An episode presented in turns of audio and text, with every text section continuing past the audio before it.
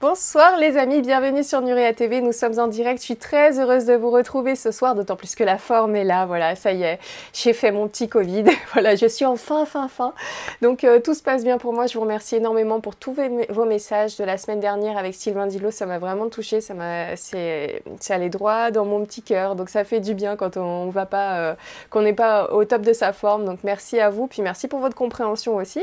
Mais en tout cas, j'étais ravie de faire l'émission la semaine dernière. J'ai déjà hâte de recevoir Sylvain Dilo la prochaine fois parce que j'aurais aimé tellement lui dire tellement d'autres choses et finalement j'avais le cerveau complètement ramolli. Mais là ce soir, j'espère que mon cerveau ira bien. En tout cas, j'espère surtout que le vôtre ira bien parce que comme vous le savez, avec Cyril, à chaque fois c'est du lourd et ça fait signer du nez. Donc là, vous préparez vos mouchoirs, moi c'est le cas. Mais c'est pas tant parce que je suis malade encore un petit peu que c'est parce que c'est une soirée avec Cyril. Et notamment, donc ce soir, ça va être encore décoder l'information, mais plus précisément le système druidique d'Hollywood. Je pense que c'est un titre qui vous met euh, beaucoup de questions dans la tête et ça a été le cas pour moi aussi, donc j'ai hâte de découvrir ça en compagnie de Cyril. Donc c'est tout de suite sur Nurea TV. À tout de suite.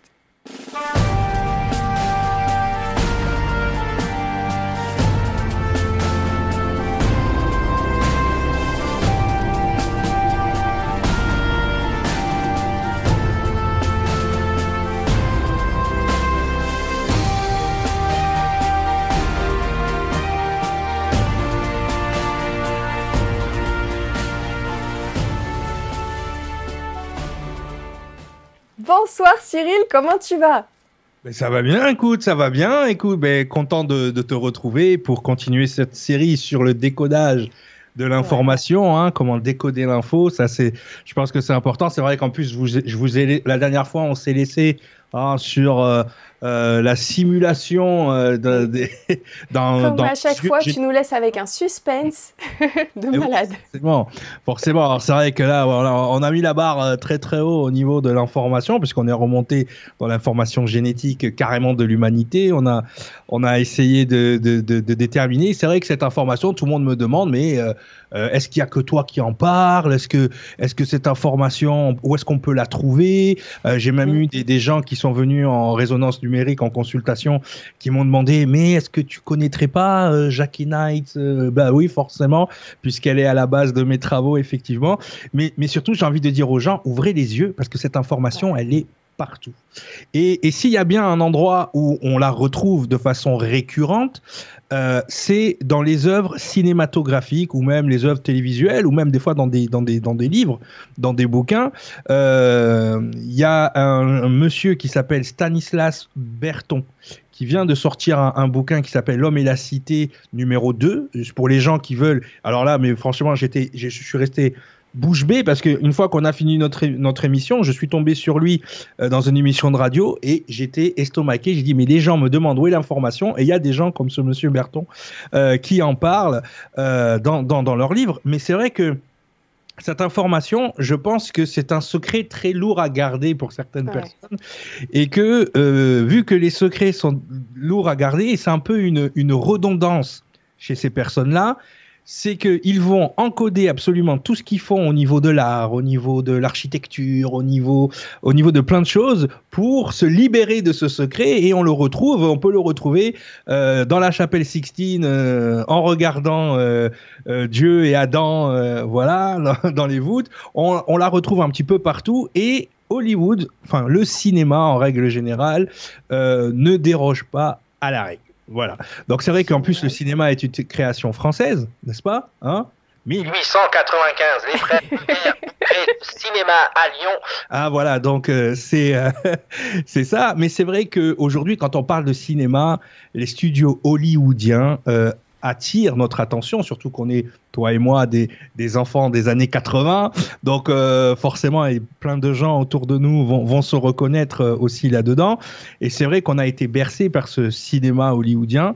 Et, euh, et donc voilà, donc aujourd'hui, on va, on, on va aller de plein pied dans ce système d'Hollywood que j'ai nommé druidique. D'accord? Alors je ne sais pas si les gens voient mon écran. Euh, non, pas encore. Euh, moi, je regardais le chat qui me faut un smile de malade. Les, les gens, les amis, vous êtes adorables. Merci à l'équipe de Modo qui est là. Et Cyril, je te mets tout de suite ton écran. Voilà, donc, donc voilà, donc j'ai mis cette photo. Alors, euh, pour les gens qui vont suivre, ah oui, parce que on en parlera peut-être tout à l'heure, mais il y, a des cours en symbologie qui se mettent en place sur l'Arche du Savoir. Donc, pour les gens qui veulent étudier ce genre de choses, euh, comme on va le faire un petit peu ce soir, hein, on va prendre une œuvre en particulier et étudier un petit peu la symbologie de cette œuvre, mais avant tout, je vais vous faire un petit historique de pourquoi système druidique. Mais déjà, les gens qui sont en cours en symbologie avec moi, rien que cette photo, tout de suite, ils captent le symbole. Juste en regardant cette photo. Ben oui, parce que pour ceux qui ont suivi les autres émissions sur comment décoder l'information, vous savez que ce soleil qui, qui apparaît entre deux collines a une signification. Rappelez-vous, on avait vu que euh, les, grands présidents américains commençaient toujours leur, euh, leur discours par It's a dawn of a new day. Et on, on se rappelle que dawn, donc l'aube ou l'aurore, représente symboliquement le moment où Vénus porte sur son dos le soleil d'accord, porte sur son dos la lumière. Donc forcément, on est toujours dans cette dans cette idée euh, de l'aube où le soleil euh, le soleil se lève et on dit donc le porteur de lumière, donc Vénus et ainsi de suite et ainsi de suite. Donc vous voyez déjà, hein, je vous fais rentrer d'emblée dans cette symbologie et euh, c'est important, c'est important aussi de, de bien comprendre ce système-là. Donc Attends, avant euh, qu'on aille plus loin, est-ce que tu pourrais juste nous partager sur ton site où est-ce qu'on peut aller pour, euh, pour retrouver les informations? Je te le demande toujours en début d'émission, comme ça c'est posé. Je partage, voilà. Regardez ça, merci. Et le site là, c'est bon? Ouais. Normalement, ok. Voilà. Donc, euh, ben, normalement, ça, ça, devrait défiler euh, dans les nouveautés qui se trouvent ici. voilà, on arrive au mauvais moment sur le site. Mais en fait, il suffit juste d'aller à formation. Donc, pour les cours de symbologie, d'accord, vous allez sur formation et c'est ici. Voilà, nouveautés. De toute façon, vous, vous les avez. Donc, vous pouvez prendre les cours à l'unité. Donc du coup, euh, vous prenez le cours à l'unité et en plus, avec le code Nurea TV, n'est-ce pas, vous avez moins 50% sur les cours. Donc voilà. voilà. Et puis vous avez des packs de cours aussi parce que je fais quatre sessions. Je fais toujours par quatre sessions. Euh, donc voilà. L'avantage, l'avantage des cours, c'est que ils ne se, ils sont interdépendants. C'est-à-dire qu'ils euh, ne s'enchaînent pas, donc vous pouvez prendre des cours à l'unité ou vous pouvez les prendre par par quatre.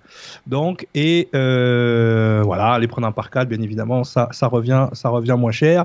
Et, et surtout et surtout voilà, on, on, peut garder un suivi. Mais si vous voulez prendre un cours par un cours, en revanche, chez des cours en live, il n'y a pas de replay. Ok, donc faut être là, c'est comme à l'école. Hein. C'est du, du distanciel. Si t'es absent, t'es absent. t'es noté absent, euh, attention. Voilà, on fait, on, on, fait du direct, hein, donc, euh, donc voilà.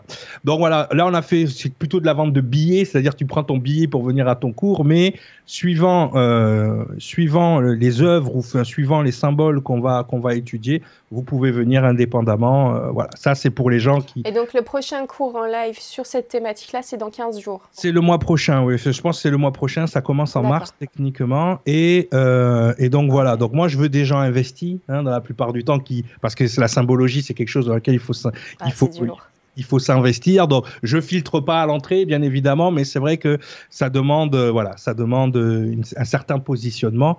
Euh, et donc voilà. Donc, euh, comme ça, c'est partagé. Merci beaucoup. Avec... désolé, chaque fois je te prends un petit temps comme ça, mais, mais je sais qu'il y a beaucoup, beaucoup de passionnés et je te remercie de nous donner le haut de l'iceberg sur Nurea TV, mais je sais à quel point beaucoup de Nuréens sont à fond sur, sur le dossier complet, donc voilà, c'est toujours important de poser les choses en début d'émission. Et maintenant, on est prêt. On, est prêt Pour, partir pour, Hollywood. Donc, le, système druidique d'Hollywood. Ah, on, est, on est bien là-dessus. Donc, le, alors, je fais un petit disclaimer, comme d'habitude, toujours. Hein. C'est pour les gens panoramiques qui sont dans la qui ont vu le titre et qui sont là avec les fourches. Hein, et, les incantations. Hein. Donc, euh, comme on dit chez vous, suavelos, hein, c'est du celte, ça veut dire bonjour, hein, bonne journée, bienvenue. Hein, voilà. Voilà, dans cette conférence, le terme druidique est symbolique. Il ne fait référence au druidisme que par sa symbologie et sa structure. En aucun cas, il n'a l'ambition ni même la prétention de faire ombrage au vrai druidisme bienveillant, hein, qui fait des soupes. Hein, tu vois Donc, vous pouvez ranger vos fourches et votre savoir, n'est-ce pas? Cette conférence s'inscrit dans une série basée sur le décodage de l'information. Voilà, comme ça c'est dit, hein, que, que, tous les gens qui, qui euh, ah, non, on va pas faire du druidisme, on va pas faire des potions, on va pas aller chanter tout nu dans la forêt. Calmez-vous. on va Alors il y a Gérard Goussiès qui nous dit On est prêt à saigner du nez oh Calmez-vous. Là, justement, j'ai fait un truc cinéma pour que ce soit plus light, qu'on repose les cerveaux. C'est vrai que là, j'en ai mis plein la tête là, des dernières émissions. On va essayer de faire un truc plus light, même si, vous allez voir, euh, l'information subsiste au sein des œuvres cinématographiques. Euh, alors, souvent, on m'a posé la question, et la question est légitime est-ce que l'information apparaît dans les œuvres cinématographiques par, euh, on va dire, c'est-à-dire que le réalisateur ou le scénariste devient le canal de l'information sans s'en rendre compte. C'est-à-dire que la manière dont il va créer son film ou créer son histoire euh, va être utilisée par des forces de l'univers, je ne sais pas, euh, mhm. pour, euh, pour s'exprimer, ou est-ce qu'au contraire, on a affaire à des initiés qui inscrivent dans leur dans leurs œuvres. Histoire, voilà, on sait aujourd'hui. Des informations secrètes. Je me suis toujours posé cette question-là. Ils le font exprès ou pas? Voilà. Non, mais c'est la question. Voulu ou pas? C'est la question à se poser et surtout, surtout, ce qu'il faut essayer de, de, de déterminer, c'est voilà, c'est le niveau d'influence des exécutifs dans un studio de cinéma sur les œuvres. Et aujourd'hui, force est de constater qu'il y a une espèce de cahier des charges. D'accord? Pour les gens qui ont suivi euh, mes vidéos sur la gnose, par exemple, vous voyez apparaître des, des euh, on va dire des indicateurs de cet agenda gnostique, euh, d'un dont on va parler aujourd'hui qui est l'androgénisation par exemple, euh, dans les œuvres. C'est de plus en plus, il y a de plus en plus de personnages au cinéma qui étaient masculins qui deviennent féminins, d'accord euh, surtout dans le lore des super-héros, moi j'affectionne particulièrement. Il y a énormément, alors c'est pas mal en soi, c'est juste que quand, ça, quand on voit que euh, c'est le fruit d'un cahier des charges. C'est là qu'on voit l'application du système druidique dont l'androgénie fait partie de la culture druidique. D'accord? Donc ça, c'est important de bien comprendre, bien comprendre ces choses-là. Donc, on peut commencer. Donc, le maître incontesté de cette information, c'est Jordan Maxwell. Hein. Je, ne tarie pas d'éloges sur ce monsieur pour la simple et bonne raison. Alors ce monsieur, vous pouvez le retrouver sur d'autres chaînes américaines. Il fait en ce moment des émissions sur la symbologie et c'est le monsieur avec qui j'ai appris la symbologie, tout simplement. Hein. C'est en regardant ses vidéos, en assistant à des colloques, en m'intéressant. Et d'ailleurs, la légende dit que le personnage de Robert Langdon dans le Da Vinci Code a été très fortement inspiré de ce monsieur. Donc c'est juste pour vous dire que de ce côté-là, voilà. Donc il nous explique quoi, euh, Jordan Maxwell, que le système juridique est un sacerdoce très puissant en Europe. Il a raison. Il est, ils étaient donc les avocats, les philosophes, les chefs religieux, les enseignants, les juges et les politiciens et les pharmaciens. Tiens, intéressant. ah, ben oui, ah, ben, intéressant. intéressant. Là, tu, tu, tu, dis pharmacien, tu te fais Hein, voilà, ok. C'est eux qui annonçaient les nouvelles et racontaient les légendes ancestrales aux plus jeunes. D'accord? Et ils racontaient des histoires. D'accord? Alors pourquoi on dit que Hollywood est un système druidique? Mais pour la simple bonne raison qu'un symbole important dans le système druidique était la baguette magique. D'accord? Comme la baguette magique de Merlin le magicien tu vois Donc les chefs d'orchestre et, des chefs d'orchestre, celui qui mène les gens à la baguette, hein, c'est une expression que voilà. Et les chefs d'orchestre utilisent donc une baguette magique qui fait marquer le tempo aux musiciens. Le symbole, tout ça ce que je vous dis c'est symbolique, hein, d'accord Le symbole druidique de la baguette magique, en fait, c'est que la baguette est fabriquée en bois de houx. Et en anglais, bois de houx se dit tout simplement Hollywood. Mm-hmm. D'accord Donc, Hollywood est l'ensemble de l'establishment sur, sur Terre de ce que l'on nous dit et qu'on nous donne à comprendre qui n'est pas la vérité. C'est-à-dire que souvent, on va, on, va raconter des choses, nous, euh, par rapport à notre savoir ou nos connaissances, et les gens, ils vont, ça va faire référence pour eux à un film. Et comme ça fait référence à un film, on va te dire, euh, écoute Nora, tu regardes trop le cinéma. Ouais. Ah bah oui, si tu veux décrédibiliser quelque chose, c'est très simple. Tu fais un film avec et c'est terminé. Ça y est, ça rentre dans l'ordre de l'imaginaire, ça, ça rentre dans l'ordre de la science-fiction. Et d'ailleurs, la personne qu'on connaît le mieux, euh, alors attendez, ouais non, d'abord il y a ça. Je vais vous montrer après la personne qu'on connaît le mieux et qui fait ça très très bien. Je l'adore moi personnellement, voilà. Mais Hollywood, quand on nous dit que Hollywood, en fait, c'est parce que autour de cette colline, il y a beaucoup de bois de houx c'est-à-dire beaucoup de, bosquets euh, de houx, d'accord? On se moque de nous. C'est comme si, c'est quand on nous dit que la ville de Auckland ou l'île de Hawk Island, je ne sais pas si tu connais l'histoire de Hawk Island. Oui, bien sûr. Voilà, c'est comme si on nous disait que c'est le nom de ces villes, par exemple, euh, n'était pas rattaché à la culture druidique et à l'arbre des druides, le chêne. Hawk veut dire chêne. D'accord? Donc le système druidique, il s'étend au-delà d'Hollywood, il s'étend dans beaucoup de choses de la culture euh, nord-américaine. Et donc on a la ville d'Auckland et on a la ville, euh, on a l'île de Hawk Island euh, en Colombie, non c'est pas en Colombie-Britannique, c'est dans les provinces maritimes de Nouvelle-Écosse. Voilà, euh, au Canada. Donc, moi, j'ai beaucoup entendu parler des légendes et des Templiers de Rock Island. Rappelez-vous qu'on avait fait avec les Indiens Micmac. Rappelez-vous des Indiens Micmac qui avaient le, comme symbole le drapeau des Templiers avec une, avec une, euh, une lune et une étoile à cinq branches. Rappelez-vous les gens. Les émissions se suivent, hein donc euh, ceux qui n'ont pas trop. Euh, Mais des- c'est bien parce que tu fais des petits rappels comme ça. Oui, pour, mais je euh, fais des petits rappels. Bien sûr, bien sûr, bien sûr, parce qu'il y a des nouveaux, forcément, donc ça leur donne envie d'aller regarder les autres vidéos. Mais on avait parlé, on avait parlé de ça, de la présence, et c'est vrai que le mystère de, de Hawk Island nous amène vers euh, des des trésors et des choses hein, qui, qui, se, qui, se qui se rapportent aux, aux Templiers. Donc effectivement, nous dire que Hollywood, que les Amérindiens ont appelé cet endroit-là Hollywood parce qu'il y avait du bosquet en bois de housse, c'est on se fout de votre gueule. Je suis désolé du terme, mais, euh, mais voilà. Ok, surtout quand on connaît le système de fonctionnement d'Hollywood. Et Jordan Maxwell y a travaillé puisqu'il était consultant justement pour ce genre de choses. On le consultait pour comment diffuser l'information. Donc ça, c'est vraiment important. Donc peut-être un jour on fera un truc sur Rock Island aussi. Ah ouais, ce serait bien. C'est probable. Ou Elisabeth a peut-être de belles histoires à nous raconter aussi sur Rock Island. Ouais. Euh, voilà. Allez, on continue. Donc, la légende raconte, donc c'est lui dont je vous parlais, que Steven Spielberg serait le druide en charge de sensibiliser le grand public à l'information relative à l'ufologie, aux phénomènes ufologiques et aux extraterrestres.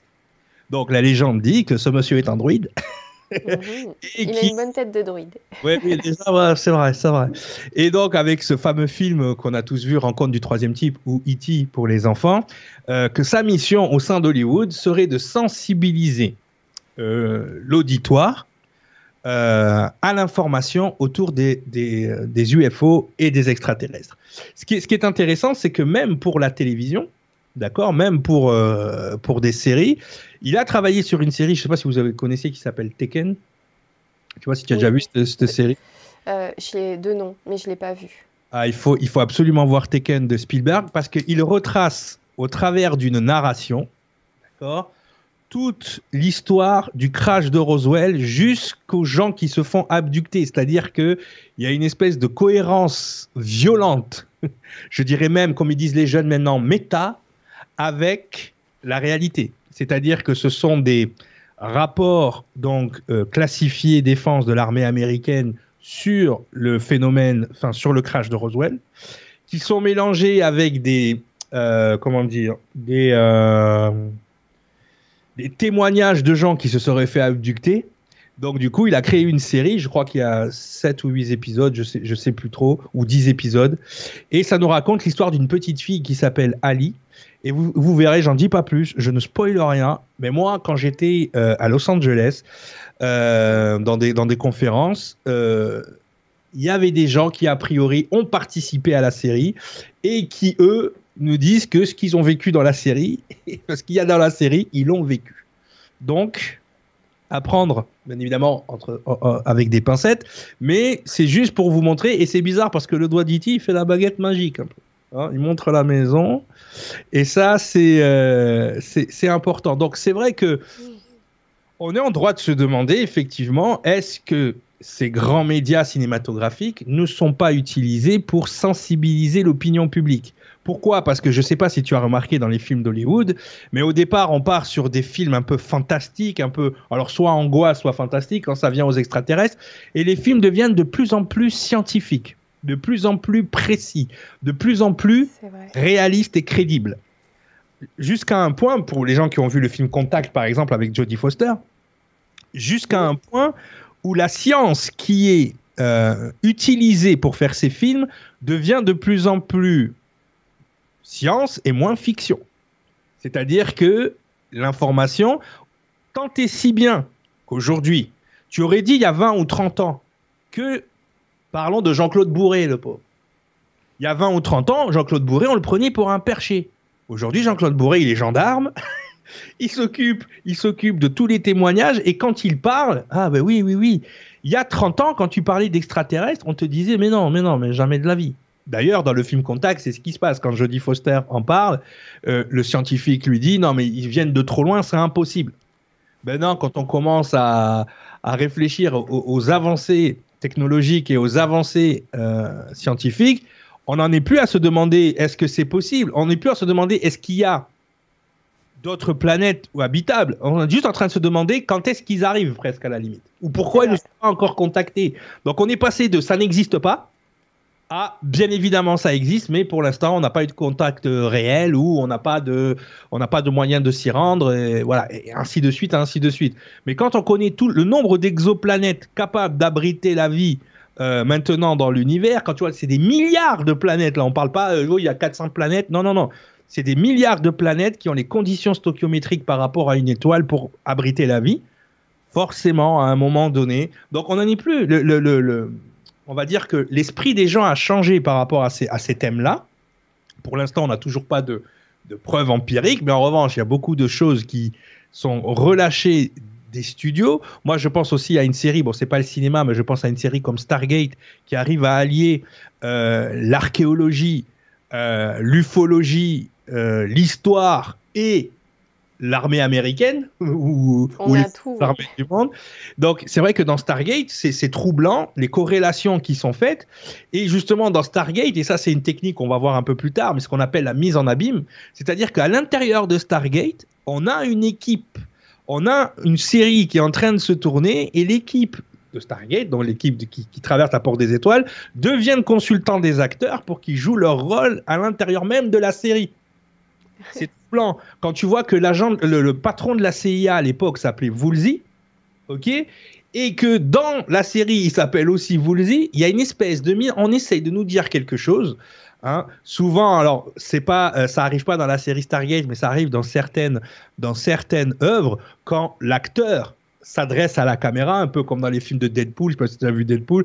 On dit brise le quatrième mur, c'est-à-dire que il y a une interaction entre le public et l'acteur. Des fois, il y a une interaction, et on le verra dans l'œuvre qu'on va étudier aujourd'hui, il y a une interaction entre le public et le réalisateur directement, pas forcément les, acteurs, mais il y a ce, ce, quatrième mur qui est brisé, dans le sens où il n'y a plus vraiment de différence entre la réalité et l'œuvre. On est embarqué à l'intérieur, ce que les gens ils appellent le, méta. Donc on verra ça un peu plus tard euh, aussi dans, dans la soirée. Donc voilà. Sébastien Diel nous dit il y a la série X-Files aussi. Bien vu. Bien sûr, bien sûr, bien sûr. Voilà. De toute façon, maintenant, euh, le cinéma s'est largement déplacé dans les séries. On a des séries qui ont des qualités euh, visuelles du cinéma des années 90-2000 alors qu'on est en 2021. Donc vraiment pour avoir un film, euh, un film à l'écran qu'on a envie d'aller voir au cinéma, faut vraiment aimer les, écrans IMAX et le, son 5.1 à, fond dans le truc parce que sinon euh, aujourd'hui on n'a plus aucune raison. D'ailleurs c'est pour ça qu'il y a beaucoup de films aujourd'hui qui sortent à la fois au cinéma et en streaming pour la simple et bonne raison que aujourd'hui bah, la, différence entre la télé et le cinéma est en train de se réduire euh, énormément faut vraiment être un, cinéphile. Moi, j'ai beaucoup de cinéphiles autour de moi. D'ailleurs, ils doivent me regarder ce soir. Je leur fais un coucou, les gars qui qui taffent avec moi sur ma chaîne geek. Et, euh, c'est vrai que euh, eux, vraiment, c'est des amoureux du cinéma. Donc, la salle de cinéma reste quand même le lieu où voir un film pour en apprécier la, grandeur. Hein. on, est d'accord là-dessus. Ok, ok. Donc, la symbologie des studios hollywoodiens. Donc, ça, c'est intéressant. Ça, c'est le genre de truc qu'on va faire dans nos cours. Donc là, ça, je l'ai déjà fait en public, donc je me permets de le refaire ce soir chez toi. Euh, mais en tout cas, ça va nous permettre de voir que, effectivement, euh, ne serait-ce que dans la symbologie des logos des studios de cinéma, on nous parle déjà. Il y a déjà de l'information. Et on l'avait vu, si vous avez encore suivi les ah, autres. J'aime bien quand on voit les logos. Oui, oui. bah, c'est la symbologie, hein, on en faut dedans. donc, euh, donc, donc, euh, donc, on avait vu déjà un premier logo quand on faisait le fil conducteur de notre euh, de nos premières les trois premières émissions notre première trilogie on va l'appeler comme ça sur la décoder l'information on avait vu cette fameuse dame qui porte la lumière hein, de Columbia. Ok, donc j'avais gardé parce que je savais qu'on ferait une émission là-dessus aussi euh, le fait que j'en avais déjà un peu parlé, mais que derrière tu vois trois nuages en forme de pyramide. Ah oui, j'avais pas remarqué. Ah oui, et on s'était dit, rappelle-toi, les trois pyramides donc représentent le baudrier d'Orion, les fameuses trois étoiles du baudrier d'Orion. Baudrier d'Orion. Ouais. Ok, qui, euh, qui est représenté aussi sur le plateau de Gizeh avec les trois pyramides d'Égypte. Mhm. Donc effectivement, on a le porteur du lumière devant les trois pyramides. Donc déjà, il y a un savoir, il y a un truc avec Orion, a priori. Donc là, les gens me disent, ouais, mais comment tu peux dire ça euh, S'il faut... euh, D'ailleurs, toi, tu faisais des vidéos là-dessus. Quand on voit les nuages, on voit des formes. Comment tu appelais ça? Oui, les pareidolie. Pareidolie. Je trouve ce mot-là très très joli, pareidolie. En plus, ça rime joli, pareidolie. Donc on me dit, ouais, Mais. J'ai fait quelques. Attends, je- c'est vrai que j'ai fait quelques vidéos comme ça, mais sauf que pareidolie en moteur de recherche YouTube, ça ça marche pas. hein. Donc il n'y a pas Ah. beaucoup de vues sur ces vidéos, mais vous pouvez les retrouver sur Nurea TV. allez les voir, c'est magnifique. hein, comment les nuages... euh, Pareidolie. comment les nuages trick notre cerveau. hein. Ça, c'est, c'est voilà. Donc là, tu fais de la pareidolie, euh, nanani, nanana. Je fais, mais calme-toi, petit abricot d'Alabama. Ça va bien se passer. T'as peut-être raison, donc je vais fouiner. Donc, il faut savoir que euh, les studios Columbia sont des studios de Sony. Ok, Sony, qui est une entreprise à la base japonaise. Ok, Euh, donc voilà, qui s'appelait Tokyo. Enfin, c'était TTK. hein. Ils ont transformé ça en Sony. Parce que quand, voilà, je vais vous faire une explication après, mais les gens me disent, mais Sony c'est japonais, qu'est-ce que tu racontes? Hein, Nissan aussi c'est japonais, ça veut dire autre chose. Donc on, va voir, on va voir par rapport à ça. Donc on est là donc sur cette porteuse de lumière, donc avec ces trois pyramides et ces trois euh, étoiles. Donc c'est la symbolique d'Orion avec le porteur de lumière devant. Donc déjà les studios Columbia on l'a assez étudié dans les autres émissions, je vais pas vous faire l'affront de tout vous réexpliquer, mais vous savez à quoi, euh, de quoi ça s'intitule, comme il dit l'autre, de quoi il s'agit. Donc pour euh, pour justement euh, répondre à petit abricot d'Alabama qui me dit tu fais de la pareidolie, ça n'a rien à voir avec les trois étoiles d'Orion, eh ben on va aller dans un autre studio de Sony qui est Tristar, toujours avec les trois nuages derrière. On a les trois nuages derrière. Ouais. Et là, là, là, forcément, petit abricot, tu es forcé de constater que le nom du studio te le dit, les trois étoiles, Tristar, le fameux nombre 3. Ah bah oui, forcément. Et tu as ce cheval ailé, ce Pégase, qui nous dit aussi quelque chose. Eh oui, et qu'est-ce qu'il nous dit Pégase? Wikipédia est ton ami? Tac Alors, t'as vu les effets spéciaux et tout? J'adore. ah, oh là, ça tourne. et tout. Qu'est-ce qui se passe, Cyril? Qu'est-ce que tu fais? Alors, la- donc, Pégase représente la connaissance ésotérique et l'alchimie. Tiens, revenons chez les druides. Ah merde donc, selon l'adepte Fulcanelli, dans les demeures philosophales, le latin cabaius et le grec, et le grec ancien cabaiès, qui signifient tous deux cheval de somme, auraient un rapport étroit avec la cabale hermétique, signifiant par là qu'elle soutient la somme des connaissances antiques et de la chevalerie ou caballerie médiévale, ainsi que des vérités ésotériques transmises à travers les âges. La langue secrète des cavaliers, cavaliers ou chevaliers, serait la langue du cheval, connue des seuls initiés et intellectuels de l'Antiquité. Donc, qu'est-ce qu'il nous dit ce cheval? C'est que dans les studios Tristar, on a le savoir. Hein donc, la langue des chevaliers, vous la connaissez tous, c'est la langue des oiseaux. hein. Euh, donc, euh, voilà. Donc, voilà. Pégase, il symbole. Enfin, vous l'avez en ouais, article connexe, langue des oiseaux. Donc. Pégase symboliserait donc la cavale, le véhicule spirituel qui l'enfourcherait pour accéder à la plénitude du savoir. C'est ce que fait Hollywood. Il vous amène du savoir, sauf qu'il vous fait croire que c'est des, films. Lui seul permettrait aux élus, donc aux gens de capables de lire ces grilles de lecture, aux régions inconnues du savoir, de tout voir et de tout comprendre à travers l'espace et le temps, l'éther et la lumière. Tiens, qui a inventé le cinéma? Les Frères Lumière en 1895 créent le cinéma. Donc, donc c'est ça en fait. hein. On, en est, on en est en plein là-dessus. Donc, connaître la Kabbale signifierait donc, donc de parler la langue de Pégase. Attends. Euh, ouais, signifierait donc de parler donc la langue de Pégase, la langue du cheval. De plus, l'étymologie de Pégase. Donc ça, c'est important aussi quand vous faites de la symbologie. Souvent, l'étymologie, les mots euh, viennent apporter aussi du sens au symbole que vous regardez. De plus, l'étymologie de Pégase relie à la source hermétique des alchimistes, d'accord? Il symbolise symboliserait pardon, la connaissance rédemptrice descendue sur Terre sous la forme de Pégase. Donc Tristar, qu'est-ce qu'ils vous disent? Quand ils envoient leur Pégase là, euh, dans vos yeux euh, Ils vous disent...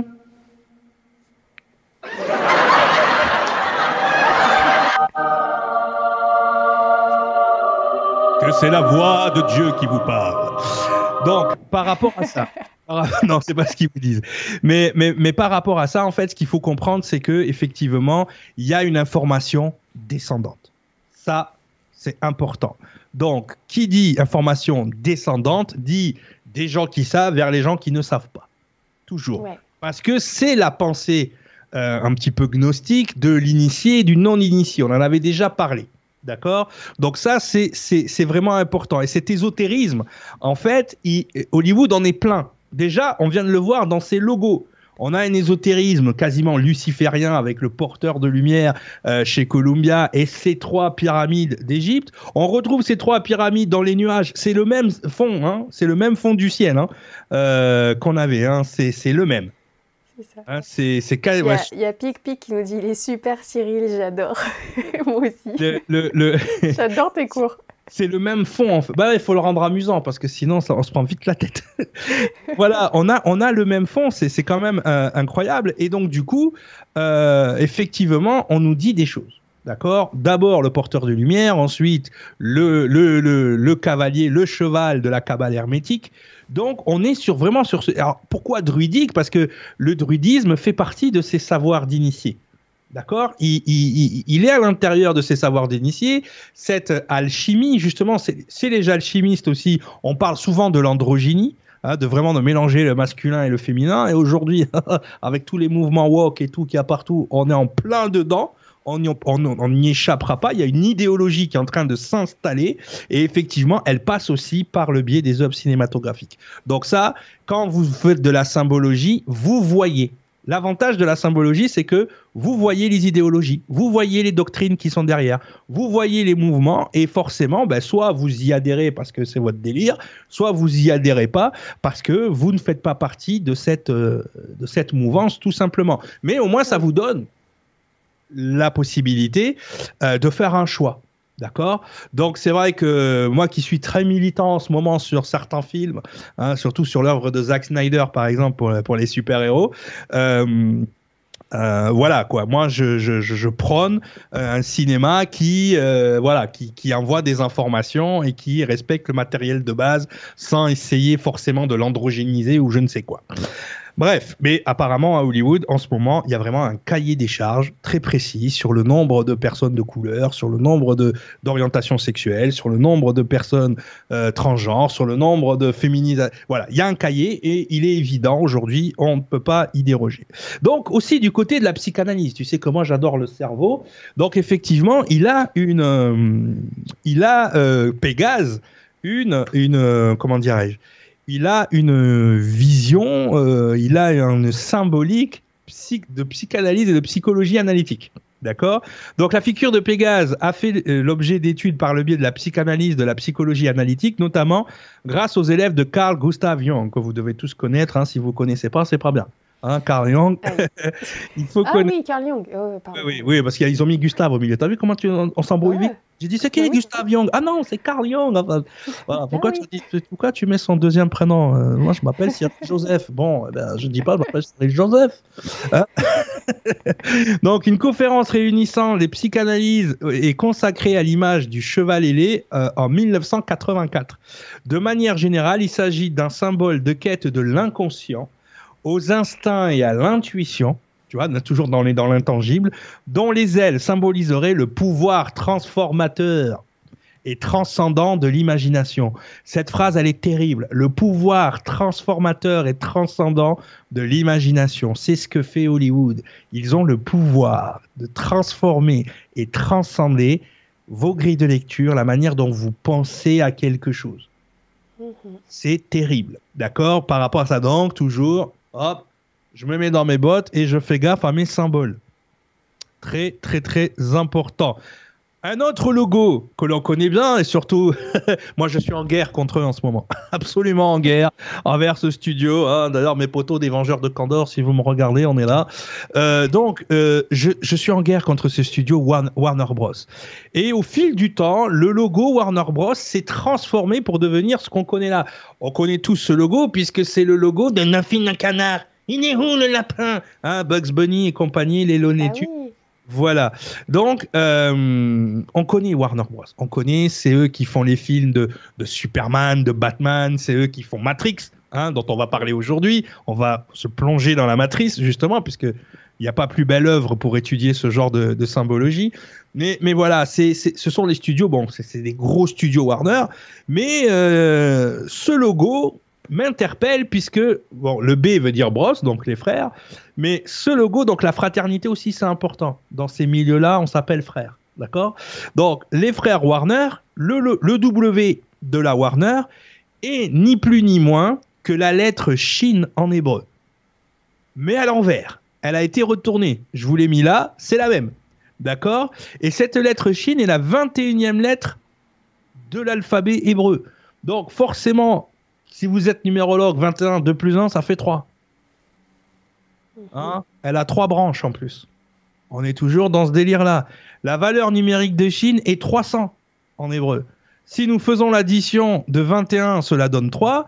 300, c'est également 3 plus 0 plus 0 égale 3. Donc le nombre caché dans la lettre Chine est le nombre 3 qui se rapporte, comme nous pouvons euh, le voir dans l'image de Chine, aux trois dents de la lettre Chine. Donc on est toujours sur ces trois trucs. Et on est toujours dans les nuages. Je sais pas. euh, vrai. Bon, on n'a pas les trois pyramides, mais on a le nombre 3 qui apparaît dans le W, dans ce cette lettre hébraïque, encore une fois, euh, qui est rattachée dans sa symbologie à plein de choses. D'ailleurs, euh, Chine, si on le mélange au chiffre Lamed, qui veut dire savoir, on a Lamed Chine. Ah oui, donc le savoir de Chine, c'est la médecine. Et, là, et dans la médecine, on retrouve la génétique. Je dis ça, je dis rien. Euh, calmez-vous. Eh ouais, tu Euh, retombes euh, bien sur tes pattes. Comme toujours, je suis un chat. Donc, donc voilà, voilà. Allez, on continue. Allez, on fait une pause euh, avant de rentrer euh, dans Matrix, parce que là, on va rentrer, du coup, maintenant qu'on a vu les origines droïdiques du mot Hollywood, qu'on a vu également donc la symbologie des studios, euh, on va rentrer de plein pied. Donc, je pense l'œuvre cinématographique. Donc ça, j'ai fait ça avec les poteaux, avec mon poteau Redouane. D'ailleurs, je lui fais un coucou. Euh, on a fait, on, a fait une étude du dernier film de Matrix, Matrix 4, d'accord, Euh, en gardant toujours en idée les trois premiers films qui étaient sortis. Et c'est vrai que le film Matrix, comme son nom l'indique, d'accord, euh, j'en parlais avec Guillaume tout à l'heure, a conditionné un nombre incalculable de cerveaux à faire attention. Donc ça, c'est vraiment euh, là en ce moment, on vit ça, donc c'est hyper important qu'on se positionne là-dessus, à faire attention, enfin, de la différence entre ce qu'on va appeler le récit, le narratif et la réalité. D'accord? Matrix. Dans sa, dans sa structure, ces films-là ont mis en avant, et d'ailleurs on l'utilise entre nous, hein, que ce soit les Nuréens ou les archivistes, on l'utilise, ouais, mais ça c'est les trucs de la matrice. C'est devenu, c'est rentré dans le vocabulaire des gens éveillés quelque part, des gens qui voient derrière le rideau de ce qui est caché. Et, vrai. et, et, et- et- et c'est impressionnant parce que on va le voir dans l'étude du, du film, on va retrouver tout ce qu'on a vu dans les trois premières émissions du décodage de l'information. Donc vous me dites, où c'est que tu trouves l'info Moi, je la trouve pas. Elle est toujours en train de me taper dans les yeux. À n'importe quoi que je regarde, elle est là, elle arrive. Boum, boum, boum, boum, boum. Alors au début, je me suis dit, est-ce que tu n'as pas des biais de confirmation? Ben non. Euh, au bout d'un moment, quand les choses se répètent de façon quasi systématique, on n'est plus dans le biais de confirmation. on est dans l'évidence. Et à un moment donné, il faut accepter l'évidence. Il faut arrêter. Parce qu'aujourd'hui. Oui, vas-y. Excuse-moi, Angèle le dit, peu importe ce que tu cherches, euh, euh, tout, là tout est là. Et euh, en plus, si c'est une passion, tu vas finir par trébucher dans ce que tu cherches. Donc Angèle dit que ben, si c'est si une passion, ce genre de recherche-là, tu vas avoir tendance à plus facilement le voir et ça sera tout le temps présent. Est-ce que là tu ressens ça ou est-ce que... C'est là qu'il faut faire attention au biais de confirmation et c'est là qu'il faut faire attention à ce genre de raisonnement parce que du coup, de peur de ne pas tomber dans le biais de confirmation, tu vas commencer à rejeter des évidences. Donc tu tombes dans ce qu'on appelle aujourd'hui le fact-checking. Tu vas tomber dans aujourd'hui dans le, le, refus de la réalité et euh, l'acceptation du récit.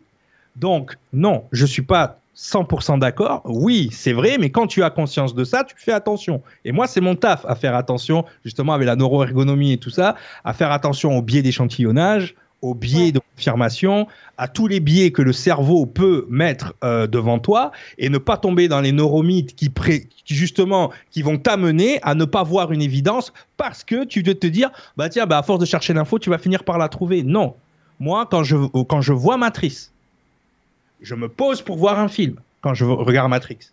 C'est-à-dire que il est pas là, mais il y avait mon beau-frère à côté de moi, et à chaque fois que je voyais un truc que je vais vous montrer ce soir, hein, euh, tout simplement, je vais démontrer ce soir. Je faisais un bond sur mon canapé, je prenais un stylo, je notais. C'est-à-dire que je la cherchais pas l'info, je voulais juste voir un film de Matrix avec euh, Keanu Reeves. Je suis pas en train de, je suis pas sur le site de Gaïa ou de Hare Krishna en train de chercher des infos sur euh, sur la réincarnation. Je suis dans Matrix, les gars. Donc je veux bien que on tombe dans le biais de confirmation des fois, mais des fois il faut arrêter de refuser la réalité quand elle est là. Donc moi justement j'ai la chance. Oui oui, moi j'ai la chance d'avoir plusieurs grilles de lecture, ce qui me permet de passer l'information par chaque filtre, de chaque grille de lecture, qui me permet de dire ok si dans ce filtre là l'information elle est comme ça. Si dans l'autre, elle est pareille. Si dans celle d'après, elle est pareille, bon. Bah, ça. Ben, Angel te confirme, elle te dit oui, c'est ça. Voilà. il, faut, euh, il faut appeler un chat un chat. Et d'ailleurs, on voit beaucoup de chats dans Matrix. C'est lui qui te dit qu'il y a un bug. Petit chat noir. D'accord. Je ne l'ai pas vu, moi, celui-là. Écoute, j'espère. Alors, je vais donner des indicateurs sans spoiler l'histoire. Donc ça, c'est une prouesse incroyable. Euh, euh, j'ai un peu galéré, mais avec Redon, on on y est arrivé. Donc, ça va vous donner quand même l'ambiance du film sans rentrer dans les détails parce qu'il y a quand même des détails. merci, parce que... Et peut-être, et peut-être, j'espère, vous amener une nouvelle grille de lecture qui va vous permettre de voir des choses dans le film que vous n'auriez pas vues au premier, à, première vue. Ah, bien joué, bien joué. De toute façon, j'attendrai un peu. Euh, mais, mais je, je, sens la libération. Bientôt, je pourrais aller au ciné. Bientôt. ouais, ouais, ouais, On sent que ça se détend là. Euh, peut-être encore un mois ou deux, les amis. Là. je pense qu'ils sont comme moi, pas vaccinés. Ça devrait. Non, non, mais euh, il, faut, il, faut, il faut résister. Il faut, faut, faut à un moment donné, quand vous avez, vous avez cette belle chose qui est votre cerveau qui fonctionne dans le bon sens voilà, même s'il y a des milliards de gens aujourd'hui qui vont dans le mauvais sens, ça ne veut pas dire que vous devez les suivre. Attention, ne pas suivre tout le temps euh, la masse. C'est pas parce que tout le monde pense avoir raison qu'ils ont raison, d'accord? Donc c'est pas le nombre qui fait la vérité. Allez. C'est vrai. Allez, donc, tu ne spoiles pas l'histoire, mais tu nous montres quand même les choses à voir. Déjà, je vais faire un, petit, un petit feedback dans les, dans les trois premiers films. Donc, si vous les avez pas vus, là, quand même, euh, vous, vous exagérez, tu exagères un petit peu. Ah euh, hein, rien, tu exagères. Hein. le quatrième, je vais, je vais vous donner. C'est les, devoirs de vacances. Là, c'est bientôt les vacances scolaires. Il faudra voir la trilogie Matrix avant de reprendre avec Cyril le mois prochain. Hein. le, le quatrième, je vais vous donner des clés pour voir des choses que on, va pas se mentir, si mon pote Redouane regarde, il va être mort de rire, mais que les fans n'ont pas vu, les gros fans hardcore de Matrix n'ont pas vu, et que les critiques n'ont pas vu. D'accord? Surtout les critiques de cinéma. Nous, on est entouré de critiques de cinéma autour de nous, et c'est une pantalonnade. Moi, je, on se tape des barres de rire avec mon pote parce qu'effectivement, euh, les frères Wachowski, qui sont devenus les sœurs Wachowski, encore une androgénisation. Hein, on va, donc, on va dire maintenant, on va respecter leur choix de changer de sexe. On va les appeler les sœurs Wachowski. Et en l'occurrence, Lana Wachowski, c'est littéralement foutu de la gueule des critiques et des fans dans son film et ils n'ont rien vu. Donc, c'est ça que je vais vous montrer justement dans cette histoire de on casse, euh, on casse le quatrième mur et on parle directement aux fans mais la plupart du temps, quand tu n'as pas la grille de lecture, tu ne vois pas tout. Donc déjà, on va remonter dans le vocable de Matrix, d'accord? Donc sur les mythes et les théologies qui sont présentes dans l'œuvre Matrix en général, hein, pas forcément sur le quatrième film. Donc analogie de la culture abrahamique et judéo-chrétienne mixée de concepts indo-asiatiques. Ça, c'est Matrix. d'accord? Sur euh, là, je vous fais ce qu'on va faire en cours de symbologie. hein. Là, ce que je suis en train de vous faire, c'est généralement, on va prendre une œuvre, on va l'étudier euh, de A à Z, euh, ou un symbole, et on va l'étudier de A à Z pour apprendre le cerveau, parce que les cours de symbologie vont vous servir à quoi? À formater votre cerveau à voir et à décoder. C'est-à-dire que c'est pas quelque chose, c'est pas les zones du cerveau qu'on utilise d'habitude. hein. La partie droite du cerveau, on l'utilise pas souvent, hein, à part quand on fait de la médite ou qu'on justement on écrit un livre ou qu'on ou qu'on peint ou qu'on rêve. D'accord? Donc là, moi, je vous oblige à utiliser la partie droite du cerveau pour décoder ce qui se passe. Donc, on a une analogie de la culture abrahamique et judéo-chrétienne mixée de concepts indo-asiatiques. Donc, on a le prénom de Trinity, qui est une des personnages donc de, Matrix. Donc, la Sainte Trinité, c'est un concept judéo-chrétien. Hein, le Père, le Fils, le Saint-Esprit, euh, euh, Jésus, Marie, Joseph. Comme on l'a vu aussi dans euh, quand on l'a vu aussi dans le euh, dans les cours de, de numérologie et de résonance numérique, on avait vu qu'on était dans un système ternaire et non pas dans un système binaire. Et là, tiens, là, on est dans Matrix, on est dans l'informatique, donc on est dans le, la Trinité, dans le système binaire. Ah, déjà, vous voyez qu'on peut déjà euh, voir des informations qu'on a vues. On a vu aussi le concept mythologique et hébraïque, il y a beaucoup d'appelés et peu d'élus, du peuple élu. Rappelez-vous encore dans la symbologie, dans la résonance numérique, ou encore dans la dernière émission où on a parlé de ce fameux peuple élu qu'on passe à la machine à laver pour qu'il ait, euh, pour pour qu'il ascensionne. Effectivement, on est dans ce concept encore une fois de l'élu. Donc Neo, le personnage principal de Matrix, et l'élu. D'accord? La ville, justement, où on se retrouve quand on est débranché de la matrice, c'est Sion. Hein, Sion qui veut dire lieu desséché euh, en, en hébreu. Et d'ailleurs, quand on regarde le film, c'est vraiment un lieu desséché. Tu vois? Donc, c'est un autre nom pour Jérusalem, spécialement dans les livres euh, prophétiques. D'accord? Le roi David est enterré au mont Sion. hein? Alors, ça se dit Zion. D'accord? Mais en français, on dit Sion. hein? Euh, donc, voilà. Donc, euh, on y va. C'est bon pour toi? Donc, tu vois, les mythes, les mythes et théologie. Ensuite, on a euh, Monsieur Smith. Les méchants, hein, c'est des Monsieur Smith. D'accord? Alors, et qu'est-ce qui représente Monsieur Smith? Il représente un peu l'ego collectif, c'est-à-dire que n'importe qui dans la matrice peut être un Monsieur Smith potentiel, potentiel qui te garde dans la matrice. Ça aussi, on l'avait, on, on- on- on l'avait déjà vu dans nos études de Lego il y a, il y a jadis, euh, dans un autre temps. Mais effectivement, chaque personne autour de vous peut être un Monsieur Smith qui vous garde prisonnier dans la matrice. Ne serait-ce que par exemple quand vous voulez entreprendre quelque chose qui va vous réaligner à vous ou qui va vous faire grandir, mais les gens vont vous dire ah t'es sûr euh, c'est compliqué de faire ça, tu sais, euh, ouh là là, je serais toi, je m'embarquerai pas là-dedans. Ça c'est des Monsieur Smith, d'accord? Il y en a plein. Donc, donc, euh, donc, Smith, en anglais, ça veut dire le forgeron. Et le forgeron, c'est quelque chose dans, l'Ancien Testament qui est très présent. Dans Isaïe 54,16, voit, j'ai créé le forgeron qui souffle sur les braises et qui fabrique une arme. Mais j'ai aussi créé le destructeur chargé de l'anéantir. Néo. Tu vois? Donc, Monsieur Smith, son nom, il n'y est pas pour rien on vous raconte l'histoire de ah, voilà j'ai créé le mal quoi en gros mais j'ai créé aussi la personne qui va venir hein, euh, arranger le mal donc voilà il y a un personnage dans Matrix qui s'appelle Jude il est il est chargé de garder Keanu Reeves dans la matrice et dans l'i- l'idée qui euh, euh, est qu'il est une autre personne. Voilà. Et, euh, et donc, il, il, il, euh, il rapporte à la matrice tout ce que Keanu Reeves dans le film fait.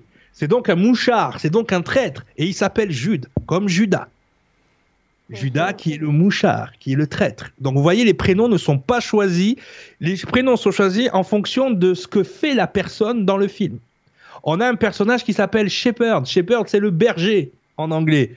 Hein Euh, c'est un des soldats euh, de Niobe. Si vous connaissez Niobe, c'est la femme de Morpheus, hein, qui est le protecteur du nouveau Sion. Donc on a le berger qui est le protecteur. On est encore sur des termes judéo-chrétiens. Très important. Et on a un, un personnage qui s'appelle Kush, d'accord, euh, qui est ingénieur et qui surveille Trinity. Rappelez-vous que le peuple de Cush, on l'avait vu dans la dernière émission, descend de Noah donc par Cham, couche et donnera la lignée de Nimrod qui est la mauvaise lignée de R2. Hein, euh, de R1, vous vous rappelez, pardon, de R1. Vous vous Ouais. rappelez la, la- la- la lignée qui se mélange au pré-adamique.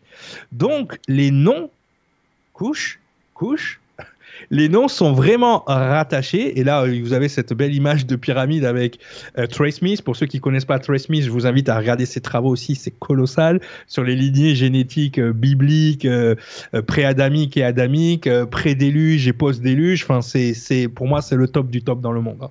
Voilà, c'est lui. Et, et effectivement, on a en haut la lignée donc abrahamique, la lignée de Néo. Et ensuite, on a la lignée de Couche. Et ce, ce, ce motard surveille Trinity pour qu'elle reste aussi dans son amnésie. D'accord?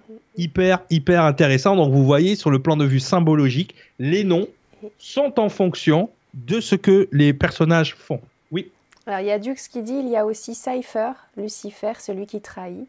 celui, oui, oui. Cypher, oui, c'est celui qui veut manger des steaks. Et après, il y a Goliath qui nous dit tant que nous y sommes, euh, que tant que nous sommes sur le sujet Matrix, quelqu'un va-t-il aborder la- le- dans le premier film avec la carte d'identité de Thomas Anderson Neo euh, C'est marqué date de validité jusqu'au 11 bien sûr. septembre. Alors, je suis pas. Moi, moi j'ai fait. euh, parce qu'il y a, il y a quatre films à, à couvrir. Donc, c'est vrai que tout le petit côté complotiste, conspirationniste, je suis désolé, les mecs, je l'ai mis un peu de côté. Mais c'est vrai que dans, Oui, la carte, dans la carte d'identité de, de Anderson, donc de, de, Kenny Reeves, donc de son rôle, le- le- la date de validité de sa carte d'identité, c'est le 11 septembre. Trop fort. Et il y a Goliath qui venait juste d'écrire si Nora prend connaissance de mon commentaire, cela sera intéressant d'avoir l'avis de Cyril. Bah voilà, regarde, t'étais en train d'écrire ça que je lisais ton commentaire avec le décalage. mais mais, mais, mais, mais c'est ça en fait. hein. On a, on a ça et ça fait partie peut-être aussi des messages que nous passe Hollywood et que seuls les initiés peuvent lire. D'accord? Ouais. Là-dessus, on n'a pas de preuves tangibles. C'est pour ça que ça reste. J'aime pas le mot complotiste et conspirationniste parce que dès que tu réfléchis, t'es un pas vu ça. un euh, conspirationniste. merci à Ah. Goliath pour ce Non, commentaire. mais je vous dis, de- si, en fait, il faudrait qu'on se fasse une watch party Matrix tous ensemble et vous allez voir, il y a des trucs que peut-être vous avez vu que moi j'ai pas vu, mais de, de le regarder avec un autre regard, avec d'autres lunettes, le film il prend une dimension, tu dis wow, ok. C'est, alors là, à l'époque c'était les frères Wachowski, maintenant c'est les sœurs Wachowski, mais euh, à l'époque elles avaient déjà une, une vision euh, du monde qui est quand même hyper, hyper, euh, hyper dure. C'est-à-dire, hein, voilà. euh, mais on verra. hein. est-ce qu'elles le font par bienveillance envers l'humanité ou est-ce qu'elles le font pour décrédibiliser un petit peu les gens qui euh, penseraient de cette des questions à justifier en disant Ah ben non, c'est c'est de la science-fiction, c'était dans tel film. Eh Mais, mais en tout cas, moi, ce que, ce que j'en sais euh, et ce que je vois, c'est que de toute façon, il y a tellement de choses encodées euh, dans la matrice euh, et dans les films sur la matrice qu'effectivement, à un moment donné, tout, se rencontre. Euh, elle touche quand même un chèque à la fin, donc on verra hein, euh, ce qu'il en est. Mais, euh, en tout cas, elles ont, un regard et elles envoient de l'information et elles ont forgé l'esprit d'énormément de personnes, parce qu'encore une fois, quand on, parle de, la matrice, dans notre langage quotidien, on parle de tout ce qui est mis en place. Moi, moi, en ce moment, sur Twitter, des Monsieur Smith, j'en vois partout. J'ai posté un truc sur les convois de la liberté au Canada, alors que je connais des gens au Canada. D'accord, je connais des gens euh, qui y sont, qui m'ont envoyé des vidéos de leurs fenêtres. On voyait le, le convoi passer qui se rendait jusqu'à Ottawa. Tu as des fact-checkers qui arrivent et qui te disent non, fake news, c'est pas vrai. Je dis mec, mais je le vois, je Non, non, non, non, non, non, non, c'est pas vrai. Il y a des gens qui te disent que ce que tu vois n'est pas vrai. Je dis, mais oh, je- franchement, la personne, elle aurait été en face de moi, c'était soupe de phalange, direct. Ah ouais, ouais, direct. Je dis, mais toi, tu vas me dire que ce que je vois et que ce que je sais n'est pas vrai. C'est-à-dire que tu as toutes les chaînes, tu as beaucoup de chaînes euh, nord-américaines qui ont filmé le convoi, qui ceci, cela. Il n'y a aucune chaîne française qui en a parlé. Donc ils arrivent Ouais. à. ils- non mais, et, et du coup, il y a des gens qui ne sont pas au courant du truc. Ils disent Ouais, mais tu vrai, racontes des conneries, tu racontes des conneries, t'as vu, euh, tu nous racontes des conneries. mais non, mec, euh, va regarder euh, euh, CBC ou va regarder les chaînes canadiennes, tu vas le voir. Ouais, non, non, tu racontes des conneries. Donc, on est dans la matrice pour de vrai. Donc, Vraiment, oui. Ça fait peur. on a des Monsieur Smith. C'est pour ça qu'on a créé une équipe de recheckers. C'est-à-dire qu'on on recheck ce que les fact-checkers disent. Ça s'arrête jamais. C'est vrai. Allez. Allez, on continue. On continue. Donc voilà, hein, c'est ce que je vous ai expliqué. Donc le, le, le- le peuple de couche Et cette lignée, hein, vous voyez, il y a le Baphomet et tout. On sait ce que ça veut dire. Ok, on continue. Donc, il y a aussi dans le film beaucoup d'informations sur le principe de la réincarnation. Donc, euh, ce, qui est, ce, qui est, marrant, c'est que ce principe-là est euh, géré dans le film par une famille d'hindous. D'accord? D'ailleurs, cette petite fille qu'on voit, je crois que c'est dans Matrix 1 ou 2, je sais plus. Bon, cette petite fille qu'on voit dans les premiers Matrix, on la revoit adulte dans Matrix 4. D'accord? Elle est toujours là. Elle est toujours dans, dans ce délire. Et ce qui est important, c'est que alors là, le, beau gosse que vous voyez au premier plan, c'est le nouveau Monsieur Smith. D'accord?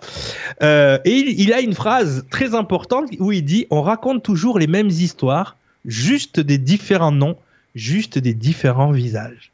Donc là, il vient nous, mettre un peu en lumière ce que ce qu'on disait donc dans la résonance numérique, en fait, on vit, l'information vient par cycle.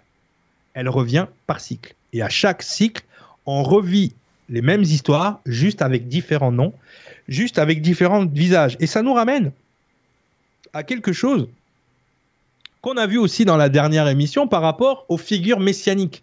Hein, que Horus est né un 25 décembre, qu'il est né d'une vierge, qu'il a 12 disciples, qu'il est mort pendant trois jours et qu'il a ressuscité. Et ainsi de suite. On a Dionysos qui était dans, dans, ce plan-là. Donc chez les Égyptiens, c'était Horus. Euh, chez les Grecs, c'était Dionysos. Ensuite, on a Attis, on a Mitra, on a Krishna. Bien évidemment, on a Jésus-Christ. D'accord?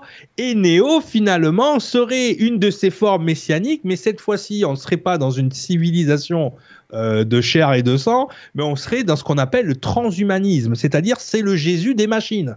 C'est le néo qui vient nous sauver de l'emprise des machines. Donc quand en ce moment on voit énormément de docteurs dont je ne citerai pas le nom euh, nous faire l'apologie du transhumanisme, euh, et on est encore dans le transhumanisme, vient encore de la pensée gnostique que Dieu a fait des gens imparfaits et qu'il faut les réparer justement dans le transhumanisme par le biais de la technologie et des machines. Bon, on va tous finir bionique comme ça. Donc, qui parle 3 milliards. Euh, donc, on serait sur du méta-messianisme, un petit peu. Euh, et là, c'est Keanu Reeves aujourd'hui, hein, qui vieillit euh, pas mal, mais qui a une vie qui, qui, du coup, par rapport aux trois premiers films, a un visage très christique. Ah, si je ne m'abuse. Hein, il a un visage très Jésus, messianique. D'accord Donc voilà, donc on a aussi ce, fameux cycle euh, qui revient inlassablement euh, à l'intérieur.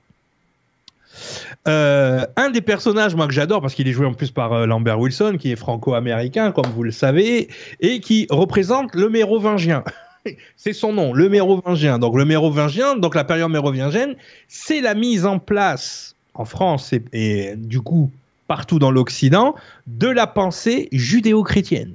Hein, c'est les rois qui ont amené, euh, plus ou moins de façon euh, pacifique, l'idée judéo-chrétienne ici. D'accord? Donc effectivement, le mérovingien, il représente cette espèce de, de logiciel, et d'ailleurs c'est ce qu'il est dans euh, dans le film, dans les trois premiers Matrix, il est ça, il est cette personne, l'archiviste du savoir et de la connaissance, euh, qu'elle soit spirituelle ou concrète, qu'elle soit, qu'elle soit dans les mœurs ou qu'elle soit dans les valeurs, il est ce logiciel qui amène à la matrice ce côté un petit peu judéo-chrétien.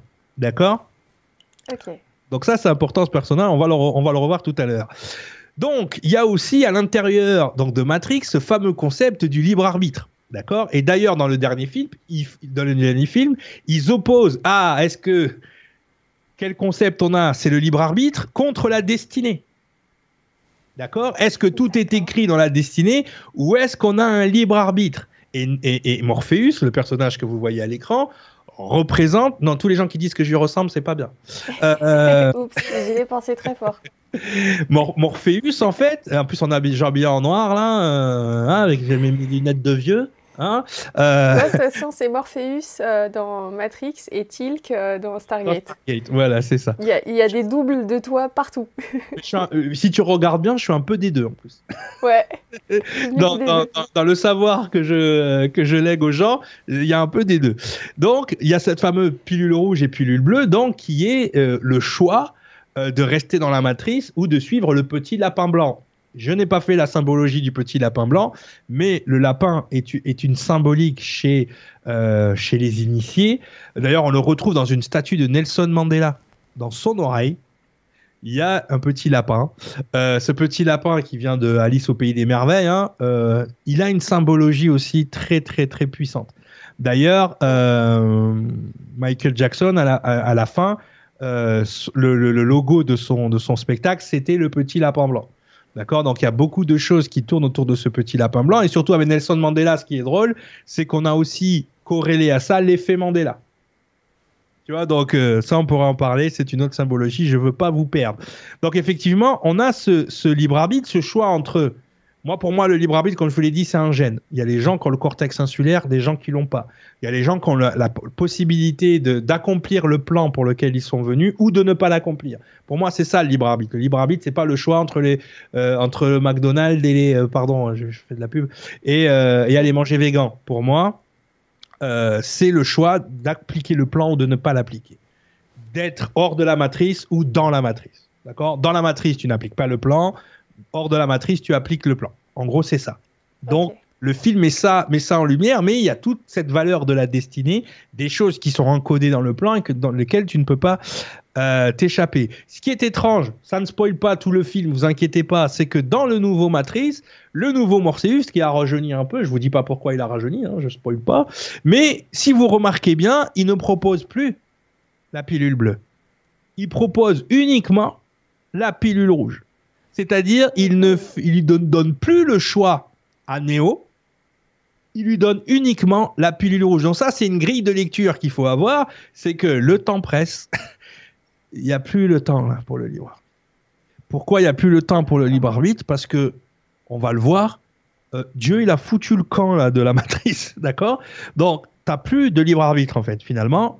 Là, tu n'as que le choix de suivre le plan parce que sinon, c'est la fin c'est la fin. Donc en fait, ce qui est intéressant symbologiquement, c'est que là, Morpheus, le nouveau Morpheus, l'ancien nouveau, on va le dire comme ça, je ne dis pas plus, il ne propose qu'une pilule. Il ne propose plus les deux. Le seul moment où il va proposer les deux, je vous spoil pas le moment, c'est un moment précis.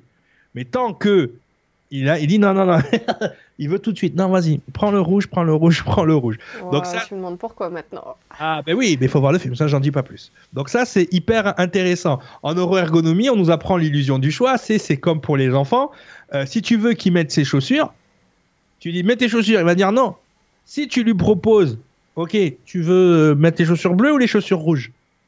Eh oui. propose l'illusion du choix et à la fin il va finir par mettre des chaussures parce que ton but premier c'était qu'il mette des chaussures, peu importe la couleur. Mais le fait de lui proposer le choix, ben, l'enfant va les mettre lui-même. D'accord? Donc ça, c'est mmh. hyper intéressant aussi euh, à regarder dans le film. Donc ensuite, on continue donc euh, le modèle, le modèle d'évolution avec des bugs. Donc ça, ça m'a fait rire parce que dans le quatrième film, euh, il ne s'agit Néo, en fait, donc ça c'est dans le synopsis, donc je peux vous le raconter, hein, c'est ouais. le synopsis du film. Euh, Néo, donc Keanu Reeves, est un concepteur d'un jeu vidéo qui s'appelle Matrix. D'accord? Donc, il est concepteur d'un jeu vidéo et il a créé dans ce jeu vidéo un modèle d'évolution avec des bugs. C'est ce qu'on vous a raconté en résonance numérique. On est dans un système d'évolution où il y a des bugs qui nous permettent soit d'évoluer ou soit de d'évoluer. Et euh, comment dire, c'est comme ça que fonctionne notre ADN. Dès que les nucléotides rencontrent un bug, soit elles corrigent le bug, soit elles le polymérasent pour créer une autre séquence. Eh ben c'est comme s'il avait recréé un ADN, mais cette fois-ci un ADN numérique. D'accord Donc on est toujours dans ce délire du, du transhumanisme, encore une fois. Donc, on continue donc la mise en abîme de la société actuelle. Donc, ça, c'est quelque chose qui est énormément présent dans le film, qui fait quasiment flipper. Et c'est là qu'avec mon pote Redouane, on a beaucoup rigolé. Parce que là, euh, j'ai vu que depuis, euh, que depuis euh, Lana Wachowski avait fait des interviews et que d'autres, du coup, critiques et analystes du film l'ont vu. Mais je peux te garantir que dans les premières semaines, c'était à se plier de rire. Mais moi, j'ai dit, c'est pas possible. C'est pas possible. C'est comme si tu dis à quelqu'un, attention là, il y a un ravin, tu vas tomber. La personne continue de marcher, elle tombe, et elle te dit, mais t'es con, t'aurais pu me dire qu'il y avait un ravin, j'allais tomber. Ouais.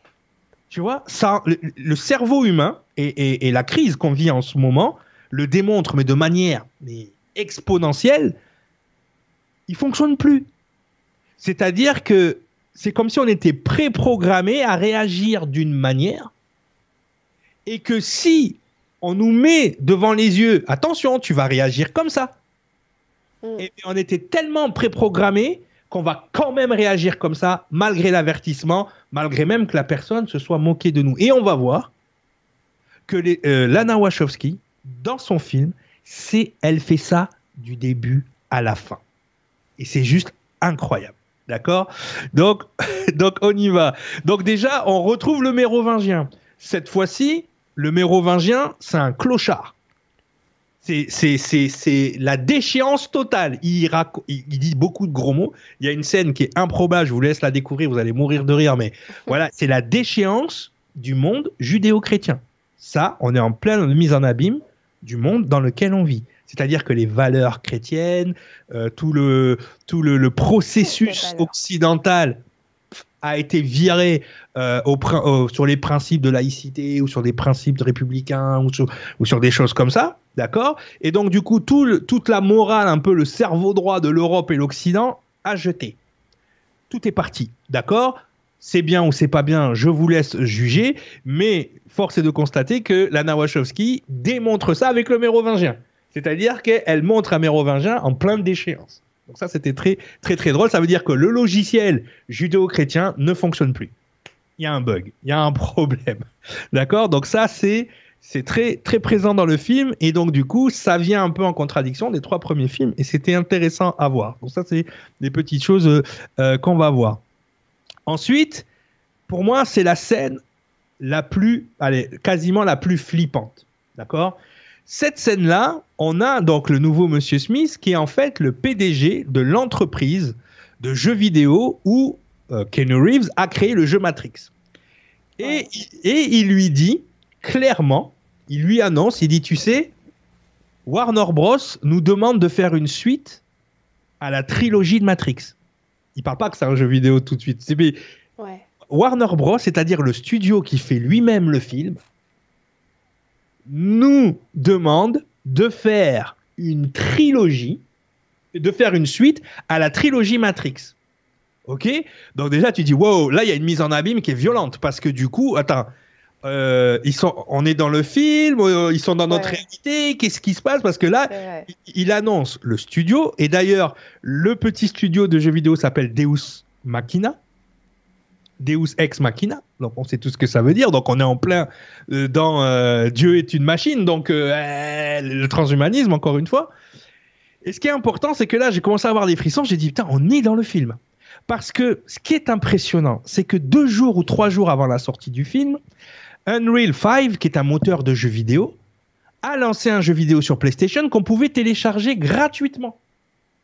Donc ça veut dire que cette scène-là, elle a commencé, moi, quand j'ai téléchargé mon jeu sur PlayStation et que j'ai joué au jeu et que je suis rentré dans, le jeu qui est exceptionnel. S'ils font le jeu là avec la démo qu'ils ont fait, le jeu est exceptionnel. On a passé un cran dans le monde du jeu vidéo. On est dans une immersion vraiment totale. Et là, je me dis, mais c'est un truc de fou parce que cette scène-là, elle a commencé le jour où j'ai téléchargé le jeu vidéo. Donc c'est très violent parce que tu te dis, attends, ils sont rentrés chez moi. en gros, je suis dans la matrice, je suis, ça y est, je me suis fait embarquer. Et donc du coup, ce qui C'est est, c'est ce qui est extraordinaire, c'est qu'il dit oui, et Kenny Reeves lui dit, mais je suis pas sûr, je suis pas sûr. Et il dit, on n'a pas le choix, c'est dans notre contrat.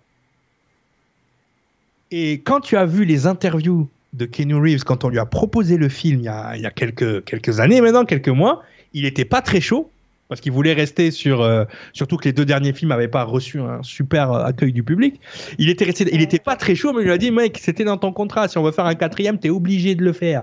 Donc en fait, on a une, un- une bascule dans la réalité à ce moment-là. Donc il y a plus, il y a plus de différence entre le monde réel et le film. On est dans un documentaire tout d'un coup. On n'est plus dans un film. Tu vois? On est dans ce délire-là. Et il y a et justement cette mise en abîme entre le personnage à l'intérieur que joue Kenny Reeves, Neo et euh, Kenny Reeves lui-même. Il y a plus de différence.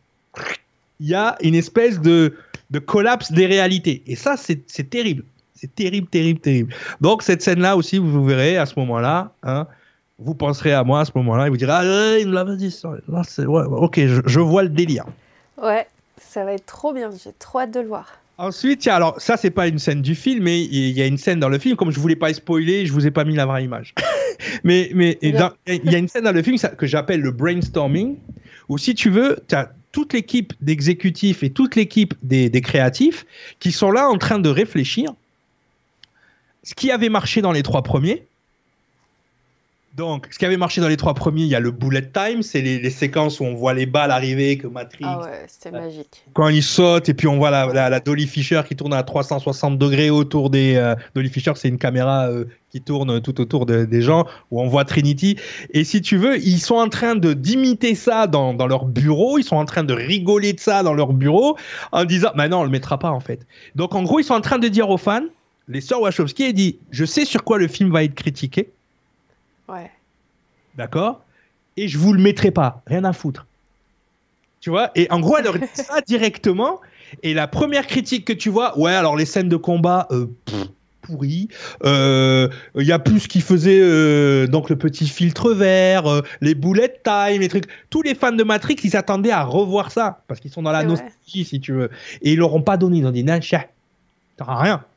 T'auras rien du tout. Et en plus, ils il, le verbalisent dans le truc. Donc déjà, moi j'en voulais un peu aux critiques d'être tombés dans le panneau. Et vous le disent qu'ils vont pas le mettre. Parce que là, on n'est plus dans le film, on est dans la réalité. Donc en gros, ils sont en train de, de, de, fabriquer le, le, prochain truc. Donc on a encore une fois cette, euh, cette mise en abîme. T'as même des scènes qui sont très très drôles où tu vois Keanu Reeves qui essaye de voler comme il volait avant.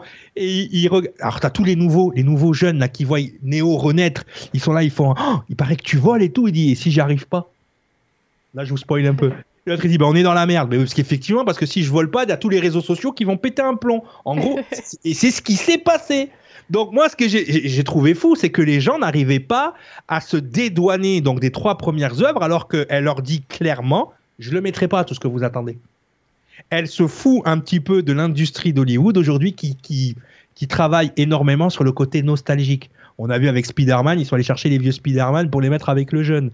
Là, dans le prochain film de Flash, ils sont allés chercher Michael Keaton qui jouait Batman en 89 pour le mettre dans le film. Donc en fait, elle se moquait un petit peu de ça et elle fait non, je vous donnerai pas ça. Donc en gros, moi je trouve ça extraordinaire. En tout cas, voilà. Il y a aussi, pareil, euh, euh, Ann Moss, donc l'actrice qui joue Trinity. Euh, là, je vous ai mis une photo de son quotidien. D'accord Ça, c'est la photo où vous la voyez avec le, le petit garçon ou la petite fille. C'est une vraie photo. D'accord Ouais. mais si vous voyez les dix premières secondes où elle arrive dans le film, elle est exactement comme ça. Et j'ai vu une interview juste avant de voir le film où elle disait euh, Aujourd'hui, je suis devenue une maman, je me suis empâtée, j'ai dû reprendre la musculation, la danse, les chorégraphies de kung-fu et tout pour être prête pour le film. Et dans le film, il la montre exactement comme ça. Une maman avec des enfants et on dirait la même. Donc, encore une fois, une mise en abîme avec la réalité. D'accord? Très puissant. Très, très puissant euh, à, à ce niveau-là. Et euh, ensuite, on a cette scène finale où on a le, le nouveau grand méchant. Je vous dis pas, c'est un analyste, on l'appelle l'analyste. Donc, il, il a une phrase où il dit On traite les angoisses que nous. Que, que- on traite les angoisses que nous créons, on les traite avec des outils de nostalgie. Mm. Donc, il t'explique exactement ce qu'ils font au cinéma en ce moment, de nous remettre des vieux acteurs, des vieux films, de faire des reboots, des, vrai. des- des- des- de l'ancien temps. Et il va plus loin à la fin quand il voit que ça y est, euh, Matt- euh, Neo et Trinity sont réveillés, que bon, il est dans la merde parce qu'ils sont à deux, ils sont plus forts que lui, d'accord? Il dit, ok, je vous laisse les gens qui se sont réveillés. Par contre, tu me laisses les moutons. Et je vais finir le, le cours là-dessus. Je vous laisse les moutons. Et il dit, pourquoi tu, tu nous laisses les, euh, les moutons? Parce que ces gens-là, ils s'en foutent de votre liberté. Ils veulent juste vivre dans le confort et la sécurité que je leur donne. Et cette phrase-là, c'est exactement ce qu'on vit en ce moment, aujourd'hui, au moment T. C'est-à-dire qu'aujourd'hui, les gens s'en foutent d'être libres. Ce qu'ils veulent, c'est leur, leur petit confort, leur petit. Et ce film-là, il n'est pas sorti à cette époque pour rien. Il y a une grosse critique de la société, mais il y a surtout un gros wad, excusez-moi du terme, hein, vous, faites, vous mettez à l'envers, Ouais. studios hollywoodiens et des gens qui sont des druides, hein, qui sont cachés derrière les, les studios hollywoodiens qui disent Vous voyez, vous qui êtes réveillés là, qui vous êtes réveillés avec Matrix, il n'y a rien que vous pouvez faire. Ceux qui dorment, ils dorment et on les garde. Voilà, messieurs, dames. Waouh, waouh, waouh. Je te remercie énormément. C'était passionnant. C'était vraiment top. Et ça donne envie de le voir, donc tu vois, finalement. Oui, oui, oui, oui, oui bien sûr, bien sûr, bien sûr, bien sûr. Bien sûr. Il faut, il faut le voir. Donc, euh, pour ceux qui peuvent pas aller au cinéma, il est sorti sur HBO Max, donc en- il, il est en streaming. Vous pouvez, euh, Ah, d'accord. euh, voilà, le trouver euh, sur des sites, euh, bien évidemment, euh, que je ne citerai pas, mais il est, il est trouvable en streaming. Et voilà. J'ai, Ah, fil- fil- il se loue ou euh, il, se loue, non Ou pas encore? Pas encore. C'est pas ah. grave. Ah oui, d'accord. Si tu veux je- mettre un... Moi, si tu veux mettre un watt, je t'en mets un aussi. Excusez-moi du. ah, c'est. non, mais non. Ça, Attends, ça, attends, je fais pas, attends. moi. Ça, je vais attendre un peu. Est-ce que, tu vois l'ironie du truc? Moi, je suis, Vas-y. je, je- je le dis honnêtement, je suis content de l'avoir hacké. Pourquoi? Parce que moi, je suis un gars qui est sorti de la matrice. P- euh, euh, p- alors, aller voir ce film avec un QR code, c'est ne rien comprendre à ces films-là. Je vous le dis, les gens. Les gens là qui, qui sont allés voir ce film avec un QR code à l'entrée. Ah, t'as vu, c'est génial de quoi il parle la Matrix. Il parle des gens qui sont lobotomisés du cerveau et qui font n'importe quoi ce qu'on leur dit. Votre QR code, s'il vous plaît. Oui, pardon. Tu vois? C'est ça le sketch. C'est ça. Le sketch. C'est-à-dire que quelqu'un qui va voir ce film avec un QR code, il a rien compris. Donc il arrête et euh, c'est bon. Va, regarder, je sais pas, euh, euh, n'importe quel film, va regarder euh, Scream, va, va Bah regarder. oui, c'est- vrai que c'est fort sur le message final et c'est vrai que c'est ce qu'on a vu là. C'est le truc qui fait que. alors souvent, on va dire euh, à la télé, quand on, on va dire que les gens sont influencés par ce qui est dit dans les médias et tout ça, euh, on va leur dire, on va leur rétorquer, mais les gens sont pas des moutons. Alors qu'en fait, mais on a un cerveau qui a été étudié énormément et on peut faire ce qu'on veut de nous à la base. Parce qu'on fonctionne tous pareil. Par exemple, tu disais, euh, comme là dans cette scène finale où il parle de la nostalgie qui, euh, qui permet, on traite les angoisses que nous créons, on les traite avec des outils de nostalgie. Voilà l'ocytocine et la dopamine qui te manquent. Exactement. Voilà. Moi, c'est vrai que c'était rigolo, mais dans cette période euh, cauchemardesque, euh, je, me, je suis revenue à la nostalgie des années 80-90, même dans mes tenues, tout ça. J'ai tout changé pour retrouver euh, cette petite sécurité. Donc, t- voilà, c'est ça. Et, et donc, effectivement, on a ce fonctionnement, ce fonctionnement cérébral, que vous soyez intelligent ou non, euh, peu importe en fait, on sait comment l'utiliser. Et moi, quand j'ai fait des études de marketing, c'est des cours qu'on apprend ou qu'on on dit. Tu as dû comment faire apprendre en cours sorte. de marketing, le moutonisme, ça s'appelle comme ça. Grand gens. tas, petit un, premier cours. Premier c'était- le moutonisme, On les fait ce early qu'on veut des gens. Les early adopters. Le early adopter, c'est celui qui, quoi qu'il arrive, va aller voir le film ou va acheter la dernière console ou va acheter le dernier téléphone et va donner envie aux autres de le faire. Et c'est pour ça que moi, je me bats avec mes, po- mes, mes, mes potos euh, youtubeurs et influenceurs en leur disant, les gars, vous avez une responsabilité. Je sais que vous devez, vous, vous devez aller voir les avant-premières pour pouvoir parler du film en premier, mais vous êtes rentré dans une mécanique où vous allez vous, vous influencer les gens à être des moutons et, et, et, vous leur donnez pas un, un, un regard critique euh, de la, pour la simple et bonne raison que c'est leur fonds de commerce. Les gens qui arrivent pas à se faire un avis par eux-mêmes parce qu'on leur a toujours dit quoi penser, qu'est-ce qu'ils vont faire? Ils vont aller sur YouTube, regarder le critique cinéma, qu'est-ce qu'il a dit, leur critique cinéma préféré pour savoir ce qu'il a dit euh, sur tel ou tel, euh, tel ou tel film. Il n'y a plus d'esprit critique. Tu as dit très bien, en marketing, le moutonisme, c'est la première chose qu'on apprend.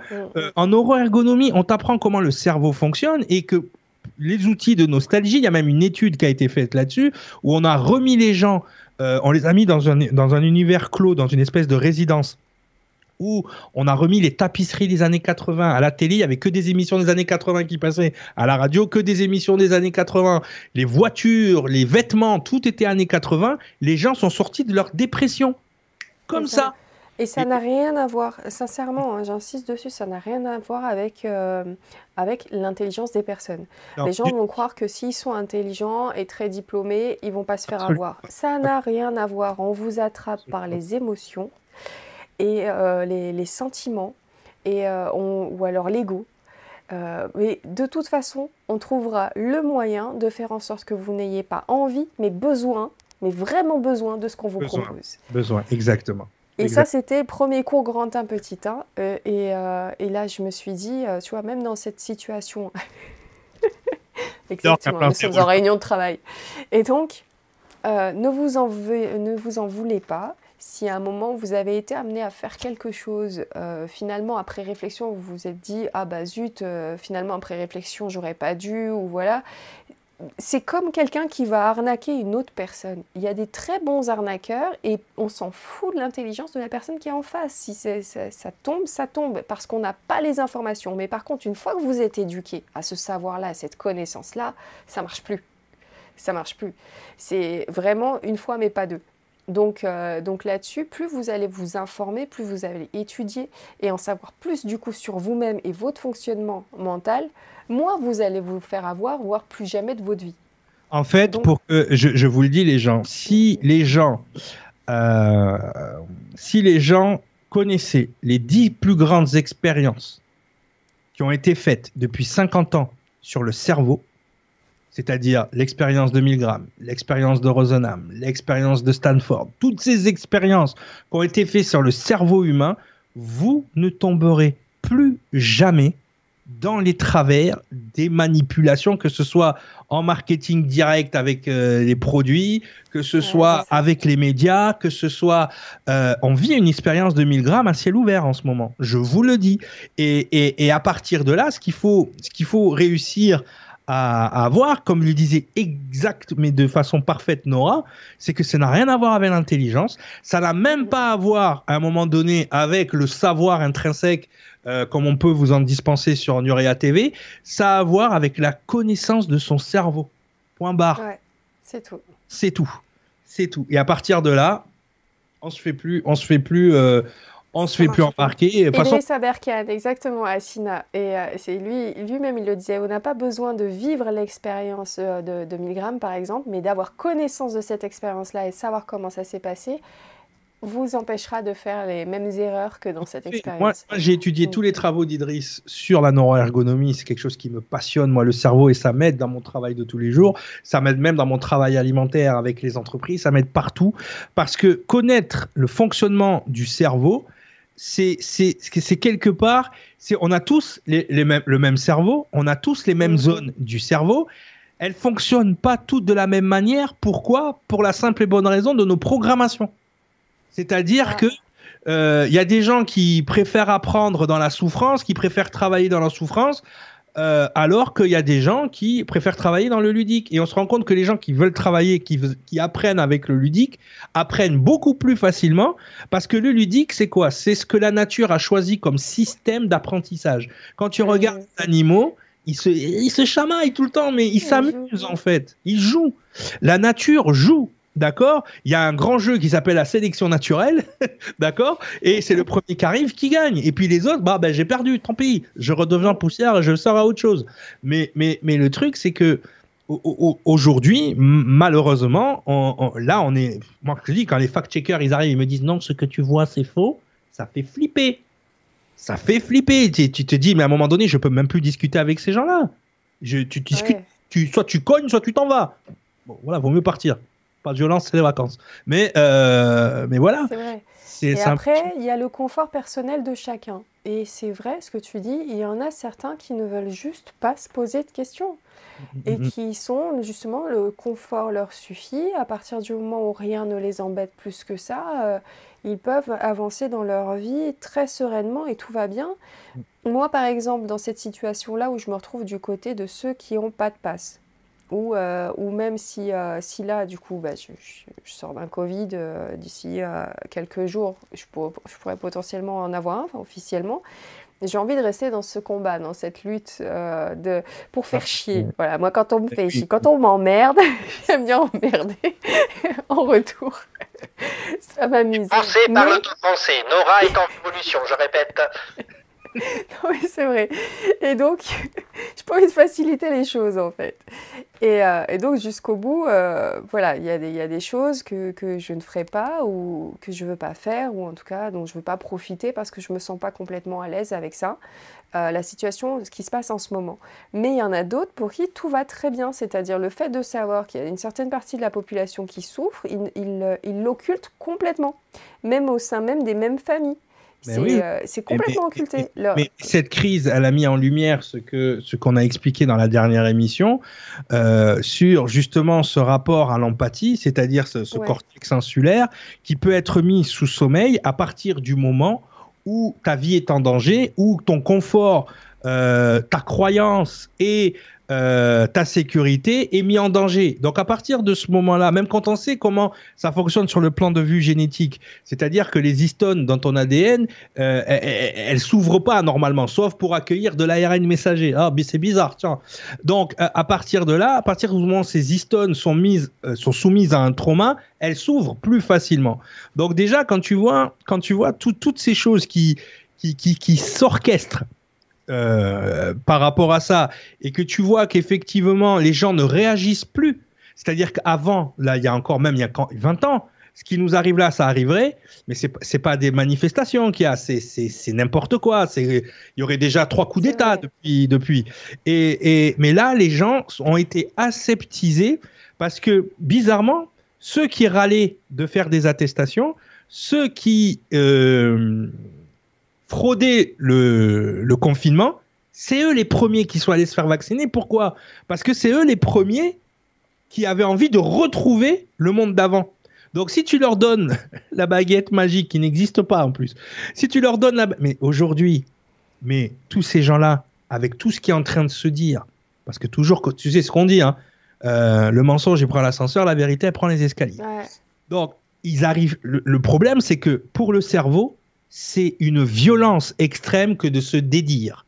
C'est-à-dire que pour le cerveau, c'est d'une violence extrême de dire oh, en fait, je me suis trompé. Donc, ils vont rentrer en dissonance cognitive, c'est-à-dire qu'ils vont protéger leurs croyances jusqu'à la fin, même si l'évidence est devant eux, parce que le cerveau, on l'apprend aussi en neuroergonomie, il préfère qu'on lui raconte une histoire plutôt qu'on lui dise la vérité.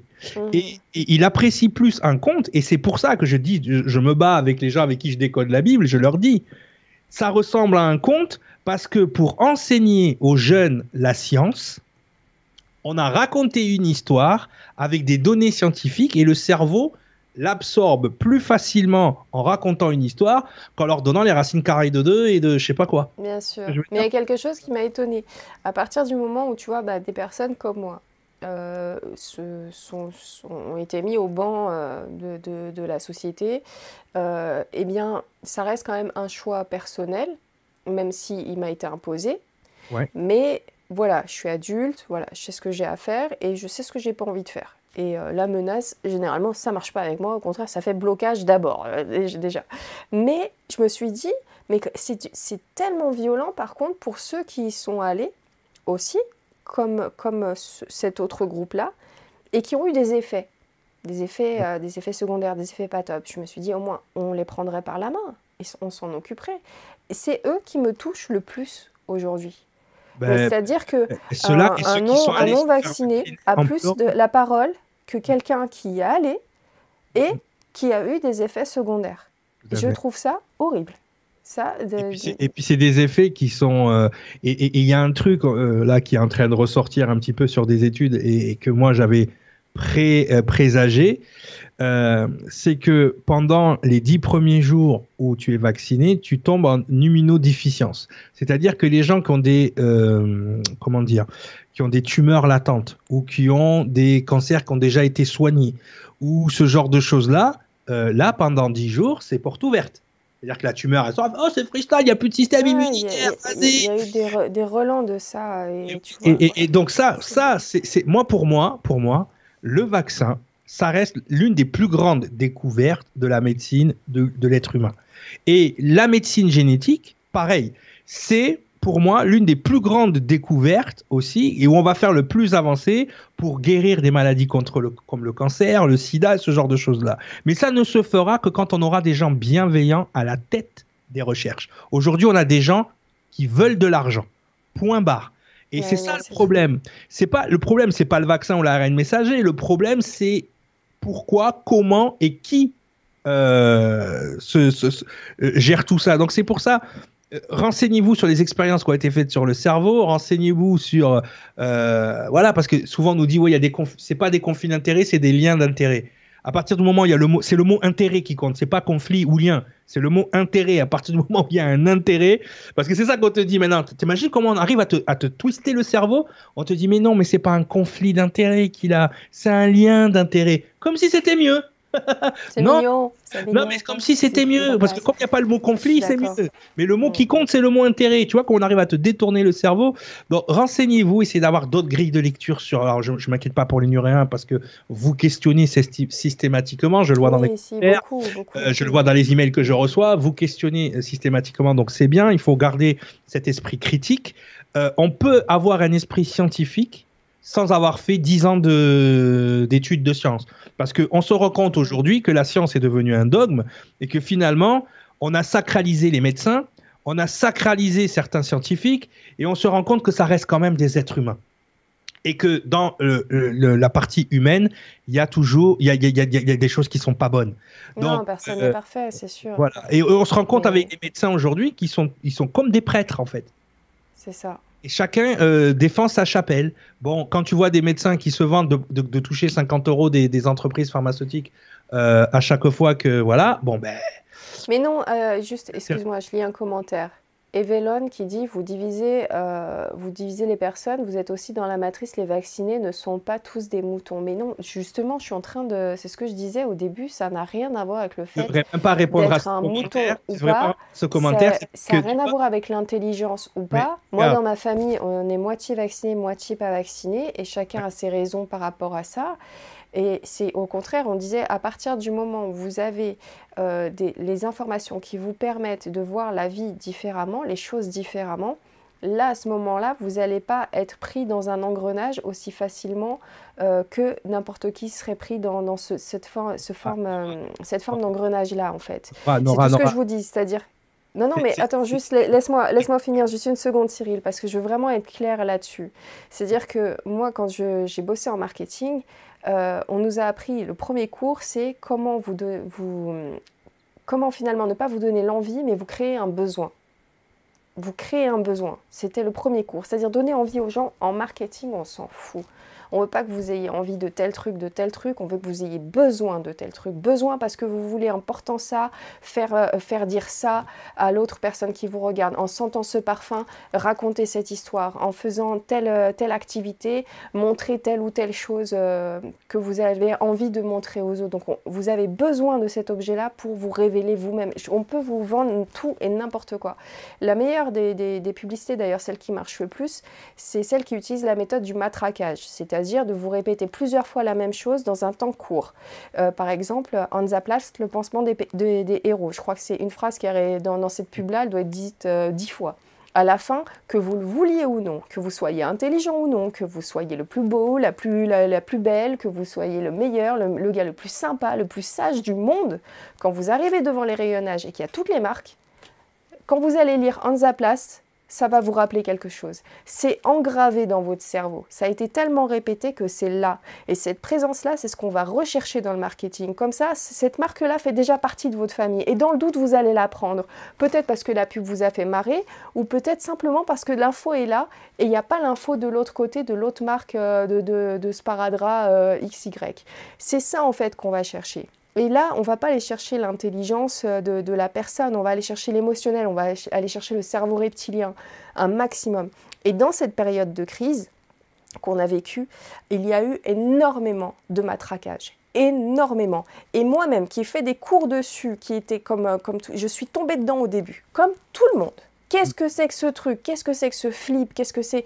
Il m'a fallu un temps pour me dire attends, attends, attends, là il y a des méthodes quand même utilisées. Ça m'a rappelé des cours.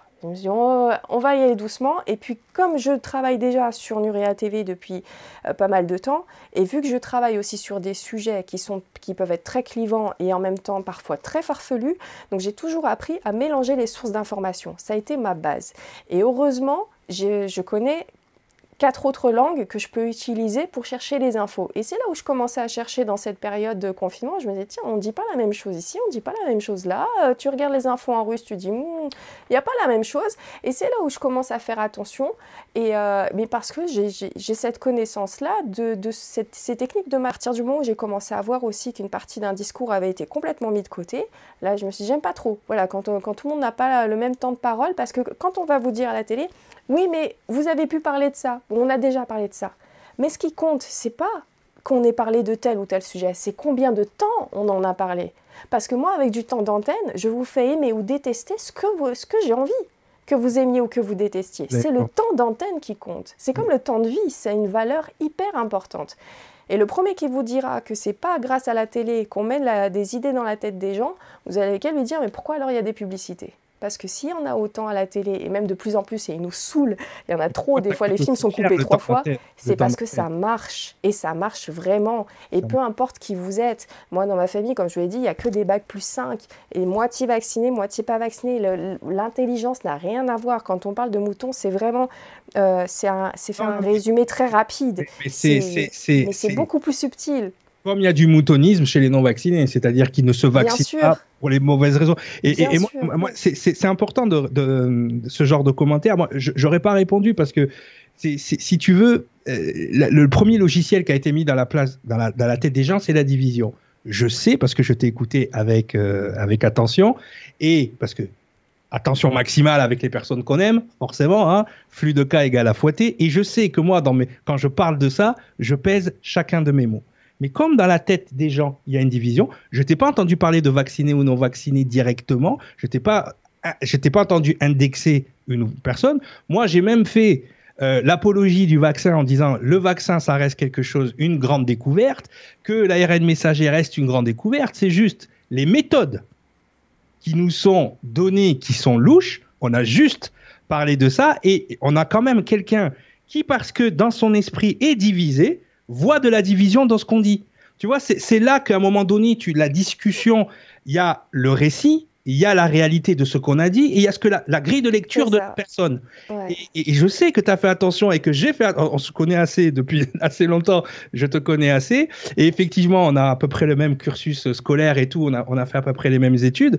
Donc en marketing, c'est et, et que les gens ne le veuillent ou pas, un gros pourcentage des gens qui ont fait ce qu'ils ont à faire ou qui n'ont pas fait ce qu'ils ont à faire, je fais attention à ce que je dis, l'ont fait par moutonisme. Ok? C'est c'est parce que ce sont des techniques utilisées. Là, on a fait tout. C'est quand même fou de faire quand même toute une soirée sur un film, euh, sur euh, sur des œuvres cinématographiques qui cultivent justement ce, ce moutonisme, qui cultive euh, cette, euh, cette induction, cette inception, comme on dit en anglais. Il y a d'ailleurs un film qui s'appelle Inception euh, de Christopher Nolan. Euh, cette induction de l'information et ensuite à la fin d'avoir un commentaire. J'ai un peu l'impression d'avoir pissé dans un violon, mais c'est pas grave, j'ai l'habitude. Mais, en tout... oui, mais tu sais, le chat il va très vite et il est tombé sous mes yeux et je l'ai pris au hasard et donc voilà, c'est je sais qu'il n'y a pas de hasard. Donc au moins c'est dit. je tiens juste à faire un gros bisou à mon grand frère ce soir qui justement précisément vient de perdre un pote, 40 euh, ans, zéro antécédent, et voilà, et juste après. Donc, donc voilà, j'ai les boules pour ça. Et, euh, j'espère que plein de personnes euh, pour qui ça, ça, va très bien bah, continueront à aller très bien, et tant mieux. Et voilà, et à partir de toute façon, chacun des choix que tu fais dans cette vie, peu importe que, que ce soit fumé ou pas fumé ou machin, fais tout au moins en conscience. Ne vous tracassez pas plus. Et c'est vrai que ça, on l'a dit et répété sur Nuria TV. Là-dessus, on n'a jamais dit aux gens quoi faire ou quoi, ou quoi ne pas faire. Par contre, comme sur tous les sujets, quand on va commencer un truc et qu'on va parler d'aliens, je vais vous dire que moi, j'y crois en intro. Comme ça, vous savez où vous mettez les pieds. Donc, ah, quand on parle de ça, j'aime bien dire aussi où j'en suis. Je sais qu'il y a même euh, des fois où je vous dis carrément pour qui je vais voter c'est en transparence. C'est parce que je ne veux pas justement, en, ayant cette transparence-là avec vous, euh, je me dis comme ça, vous savez pourquoi je dis certaines choses, pourquoi je peux être amenée à penser certaines choses. Mais en même temps, je sais que vous ne pensez pas forcément comme moi, et je le vois très bien par les personnes qui vont suivre le média, parce que vous aimez vous aussi, quand je vais regarder un petit peu euh, ce, sur quoi vous likez, ou vous êtes sur certains réseaux sociaux, ou quand je vais suivre, vous suivre un petit peu, on est super différents, mais on se retrouve dans cette ouverture d'esprit. Et moi, pour moi, c'est tant mieux si vous aimez plein de choses que, qui, moi, m'interpellent pas. Et j'espère que tant mieux pour vous aussi quand vous êtes là et que je vous fais découvrir un sujet que vous ne seriez pas allé regarder euh, forcément. Parce qu'on s'entend bien dans notre façon de, de voir la vie, c'est-à-dire toujours avec ce livre ouvert. Et cette phrase qui est hyper importante, je sais que je ne sais rien. Et L'autre chose qui est très importante sur Nurea TV, je vous l'ai dit 15 000 fois, et c'est pour ça que j'avance avec sérénité, c'est que je vous ai toujours dit ne me suivez pas, je ne sais pas où je vais, et je cherche aussi, comme vous. Et je peux me planter, et des fois, c'est arrivé même que ce soit vous qui m'aidiez à réaiguiller certaines choses, que ce soit sur des thématiques ou, euh, des gens, tout ça. Et, euh, et c'est juste génial et c'est comme ça qu'on avance. Donc, pas de jugement. Mais par contre, je vais jamais me retenir de vous dire ce que je pense sur telle ou telle chose parce que c'est une question d'honnêteté. Vous aimez, vous aimez pas. Eh ben, tout est bien. C'est-à-dire que tant mieux si vous aimez, tant mieux si vous aimez pas. Moi, je vous aime comme vous êtes et, euh, et j'adore kiffer euh, des moments avec vous et passer des moments avec vous. Et, euh, et merci d'ailleurs à tous, ceux, tous les Nuréens qui sont là depuis le début, qui nous permettent d'avoir des émissions comme ça sur Nuréa TV. Mais voilà, ce soir émotionnellement, ouais, j'ai une petite pensée pour mon grand frère qui qui vit pas une super, un super moment là. Et, pensée, grosse, pensée, grosse pensée pour lui. Et qui te regarde beaucoup et qui t'adore et qui t'aime vraiment beaucoup. Karim. Voilà. Bisous, Karim. En tout cas, voilà, ben c'est toujours, on a, moi aussi, hein, j'ai perdu, j'ai perdu perdu un ami euh, supporter de l'OM, justement, euh, mm. pareil, hein, myocardite, crise, de, crise cardiaque, euh, la totale. Enfin, un jeu, enfin, il, était bien portant, mais bon, voilà, ça, ça a été, ça, ça, a été. Mais bon, tu vois, c'est pour ça que je fais un disclaimer au début, au début de la de, de l'émission, et je sais que je vais avoir deux trois druides qui vont m'envoyer des emails.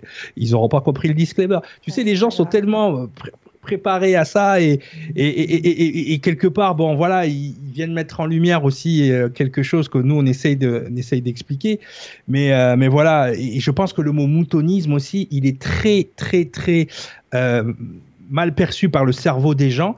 Les gens, quand on vous parle de moutonisme, c'est parce que c'est le nom que donnent les, les grandes écoles de commerce. Et c'est le nom que donnent les cours en marketing quand vous allez quand vous allez étudier c'est le nom qu'il donne. Donc c'est pas un mot qu'on dit comme ça pour dénigrer les gens, c'est que les gens qui mettent en place cette technique l'appellent comme ça. C'est un réflexe archaïque. L'être humain, d'accord, il s'est déplacé en meute. Euh, il a été euh, nomade longtemps avant d'être sédentaire. On se déplaçait en meute et euh, on écoutait celui toujours qui parle fort, hein, qu'on appelait le chef, d'accord, et que à partir du moment où notre idée n'était pas celle du de la meute, on était rejeté de la meute et donc du coup, à partir de là, on mourait. Donc ça veut dire être pensé différemment de la meute était égal mourir. Demandez à Galilée, les gens. Donc, à un moment donné, il faut savoir que Galilée, il n'est pas mort, il n'a pas été tué par rapport à ce qu'il avait trouvé scientifiquement, mais il a été tué par rapport à ce qu'il remettait en question de, de la religion. Donc, ce qu'il faut ce qu'il faut vraiment bien comprendre avec ça, c'est que c'est un réflexe archaïque du cerveau humain, de la manière dont l'humain a évolué justement euh, entre euh, être nomade et sédentaire. Même, je pense que même quand il est devenu sédentaire, euh, cet effet de moutonisme ou de, meute subsistait quand même. Et il faut savoir que c'est quelque chose, voilà, qui n'est pas fait pour dénigrer, mais qui est la réalité des choses. Et malheureusement, le seul animal qui se comporte, enfin l'un des seuls animaux qui se comporte comme ça, c'est le mouton, hein, qui et qui suit le troupeau. Voilà, voilà. Merci, merci à, merci à vous tous, mais franchement, merci pour, pour, pour qui vous êtes. Et euh, merci d'avoir, euh, grâce à vous, ce média qui, euh, qui nous permet d'avoir des sujets hyper variés. Merci pour votre soutien. D'ailleurs, je tiens à remercier Elisabeth, Benjamin Morfin, Crystal Univers, Patrice Reich, Béa Duquers, Robin H, Patrice Lyon, Cara Calme. Merci pour votre soutien aux médias pendant l'émission. C'est ce que je vais noter de temps en temps, comme ça je le dis en fin d'émission. Merci pour votre soutien aux médias. Cyril, merci pour cette super soirée qu'on a passée avec toi. On se retrouve le mois prochain avec Cyril. Les dates sont calées, les amis. On va aller jusqu'à juin et on va avancer. Et, euh, on va repenser à quelque chose qu'a dit Sylvain Didlot la semaine dernière. Il ne faudra pas oublier de se pardonner les uns les autres. C'est-à-dire qu'encore une fois, faites vos choix à chaque fois en conscience, mais respectez les choix des autres. Et moi, avec une famille moite-moite, tu vois, dans, sur cette mhm. thématique-là, on se kiffe tous et on rigole tous. En fait. Il n'y a pas de jugement de, de, bon, mauvais point, de ci, de ça. On ne sait rien. D'ailleurs, pendant longtemps, on ne savait rien. Donc, c'est ça qui était qu'il faut garder en tête, justement. Pas de division. Mais ne vous empêchez pas de dire ce que vous pensez. Par contre, mettez-y les formes. Et, et si tu respectes le choix de l'autre, à ce moment-là, il n'y a pas de souci. Et là, j'ai une petite pensée. Les amis, si je vais encore en sortir une, mais les gosses, en ce moment, il va falloir qu'on les libère. Ah Parce ouais. que, Petit. punaise, euh, ceux-là, c'est clair que s'il y en a qui n'ont pas la parole, c'est bien nos petits bouts de. Et on a assez de les voir masqués toute la journée, tout le temps. On peut rien dire. Euh, Enfin, ils peuvent rien dire et nous, on peut dire justement. Donc, je pense que là, si vous voyez passer des infos sur des réseaux, des trucs, faites tourner les amis. Il faut, faut que ça monte.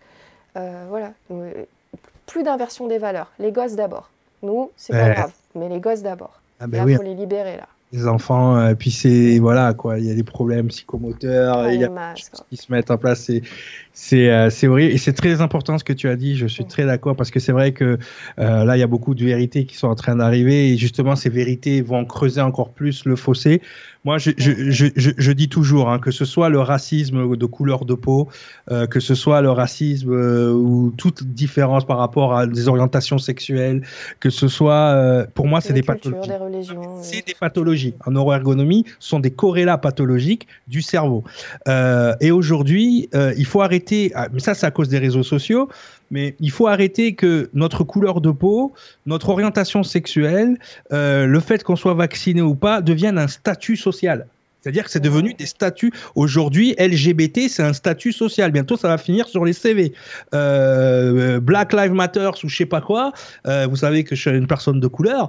euh, c'est devenu un statut, un statut. Non, ça c'est de l'ordre de l'intimité, c'est de l'ordre du personnel. À aucun moment ça va devenir un statut. Et c'est pour ça qu'une fois que tout sera fini, c'est important. Je sais que ça va être compliqué, mais il va falloir pardonner.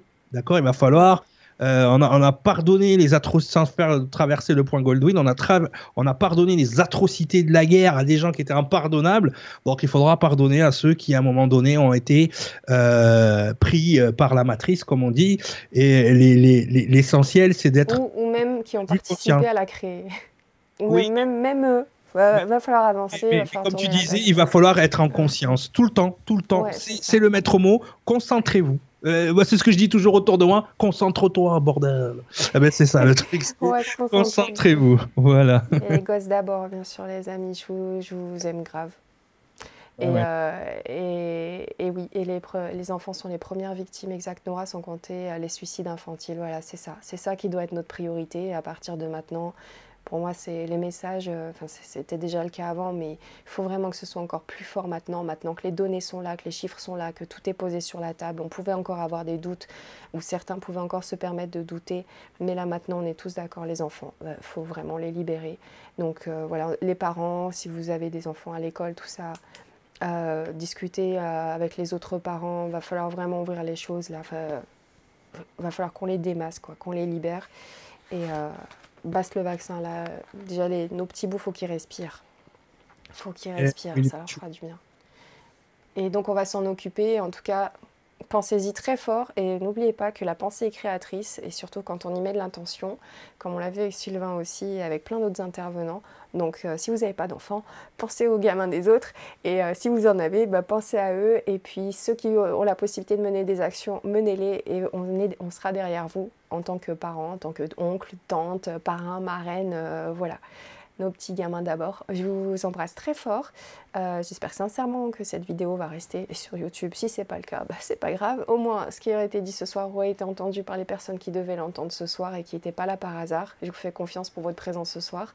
Et puis, euh, Cyril, je te remercie de nous permettre, euh, grâce à ces émissions et à ces sujets, d'aller aussi loin dans, dans la libération aussi de, notre parole. Et, et puis dans ces bons moments qu'on passe avec toi, et j'adore ta machine avec les super effets.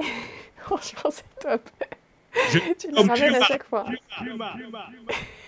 Ouais, non, mais ça, c'est un coucou à, à mon pote Miko. Ah, ouais, ouais. Et, euh, et, Et euh, gros bisous à toi. à merci, très vite sur. Nurea. Et ça fait plaisir. Moi, ce que j'essaye, en fait, par, par l'information, plus que le contenu de l'information, hein, qui est toujours discutable. Euh, à réfléchir. Et voilà, c'est comment voilà, allumer les zones du cerveau qui vous aident à réfléchir. Ouais. Merci à l'équipe de Modo une nouvelle fois ce soir. Merci pour tous vos commentaires euh, de la semaine dernière. À très vite sur Nuria TV et surtout n'oubliez pas, c'est très important, gardez les pieds sur terre et la tête dans les étoiles. Au revoir. Ciao.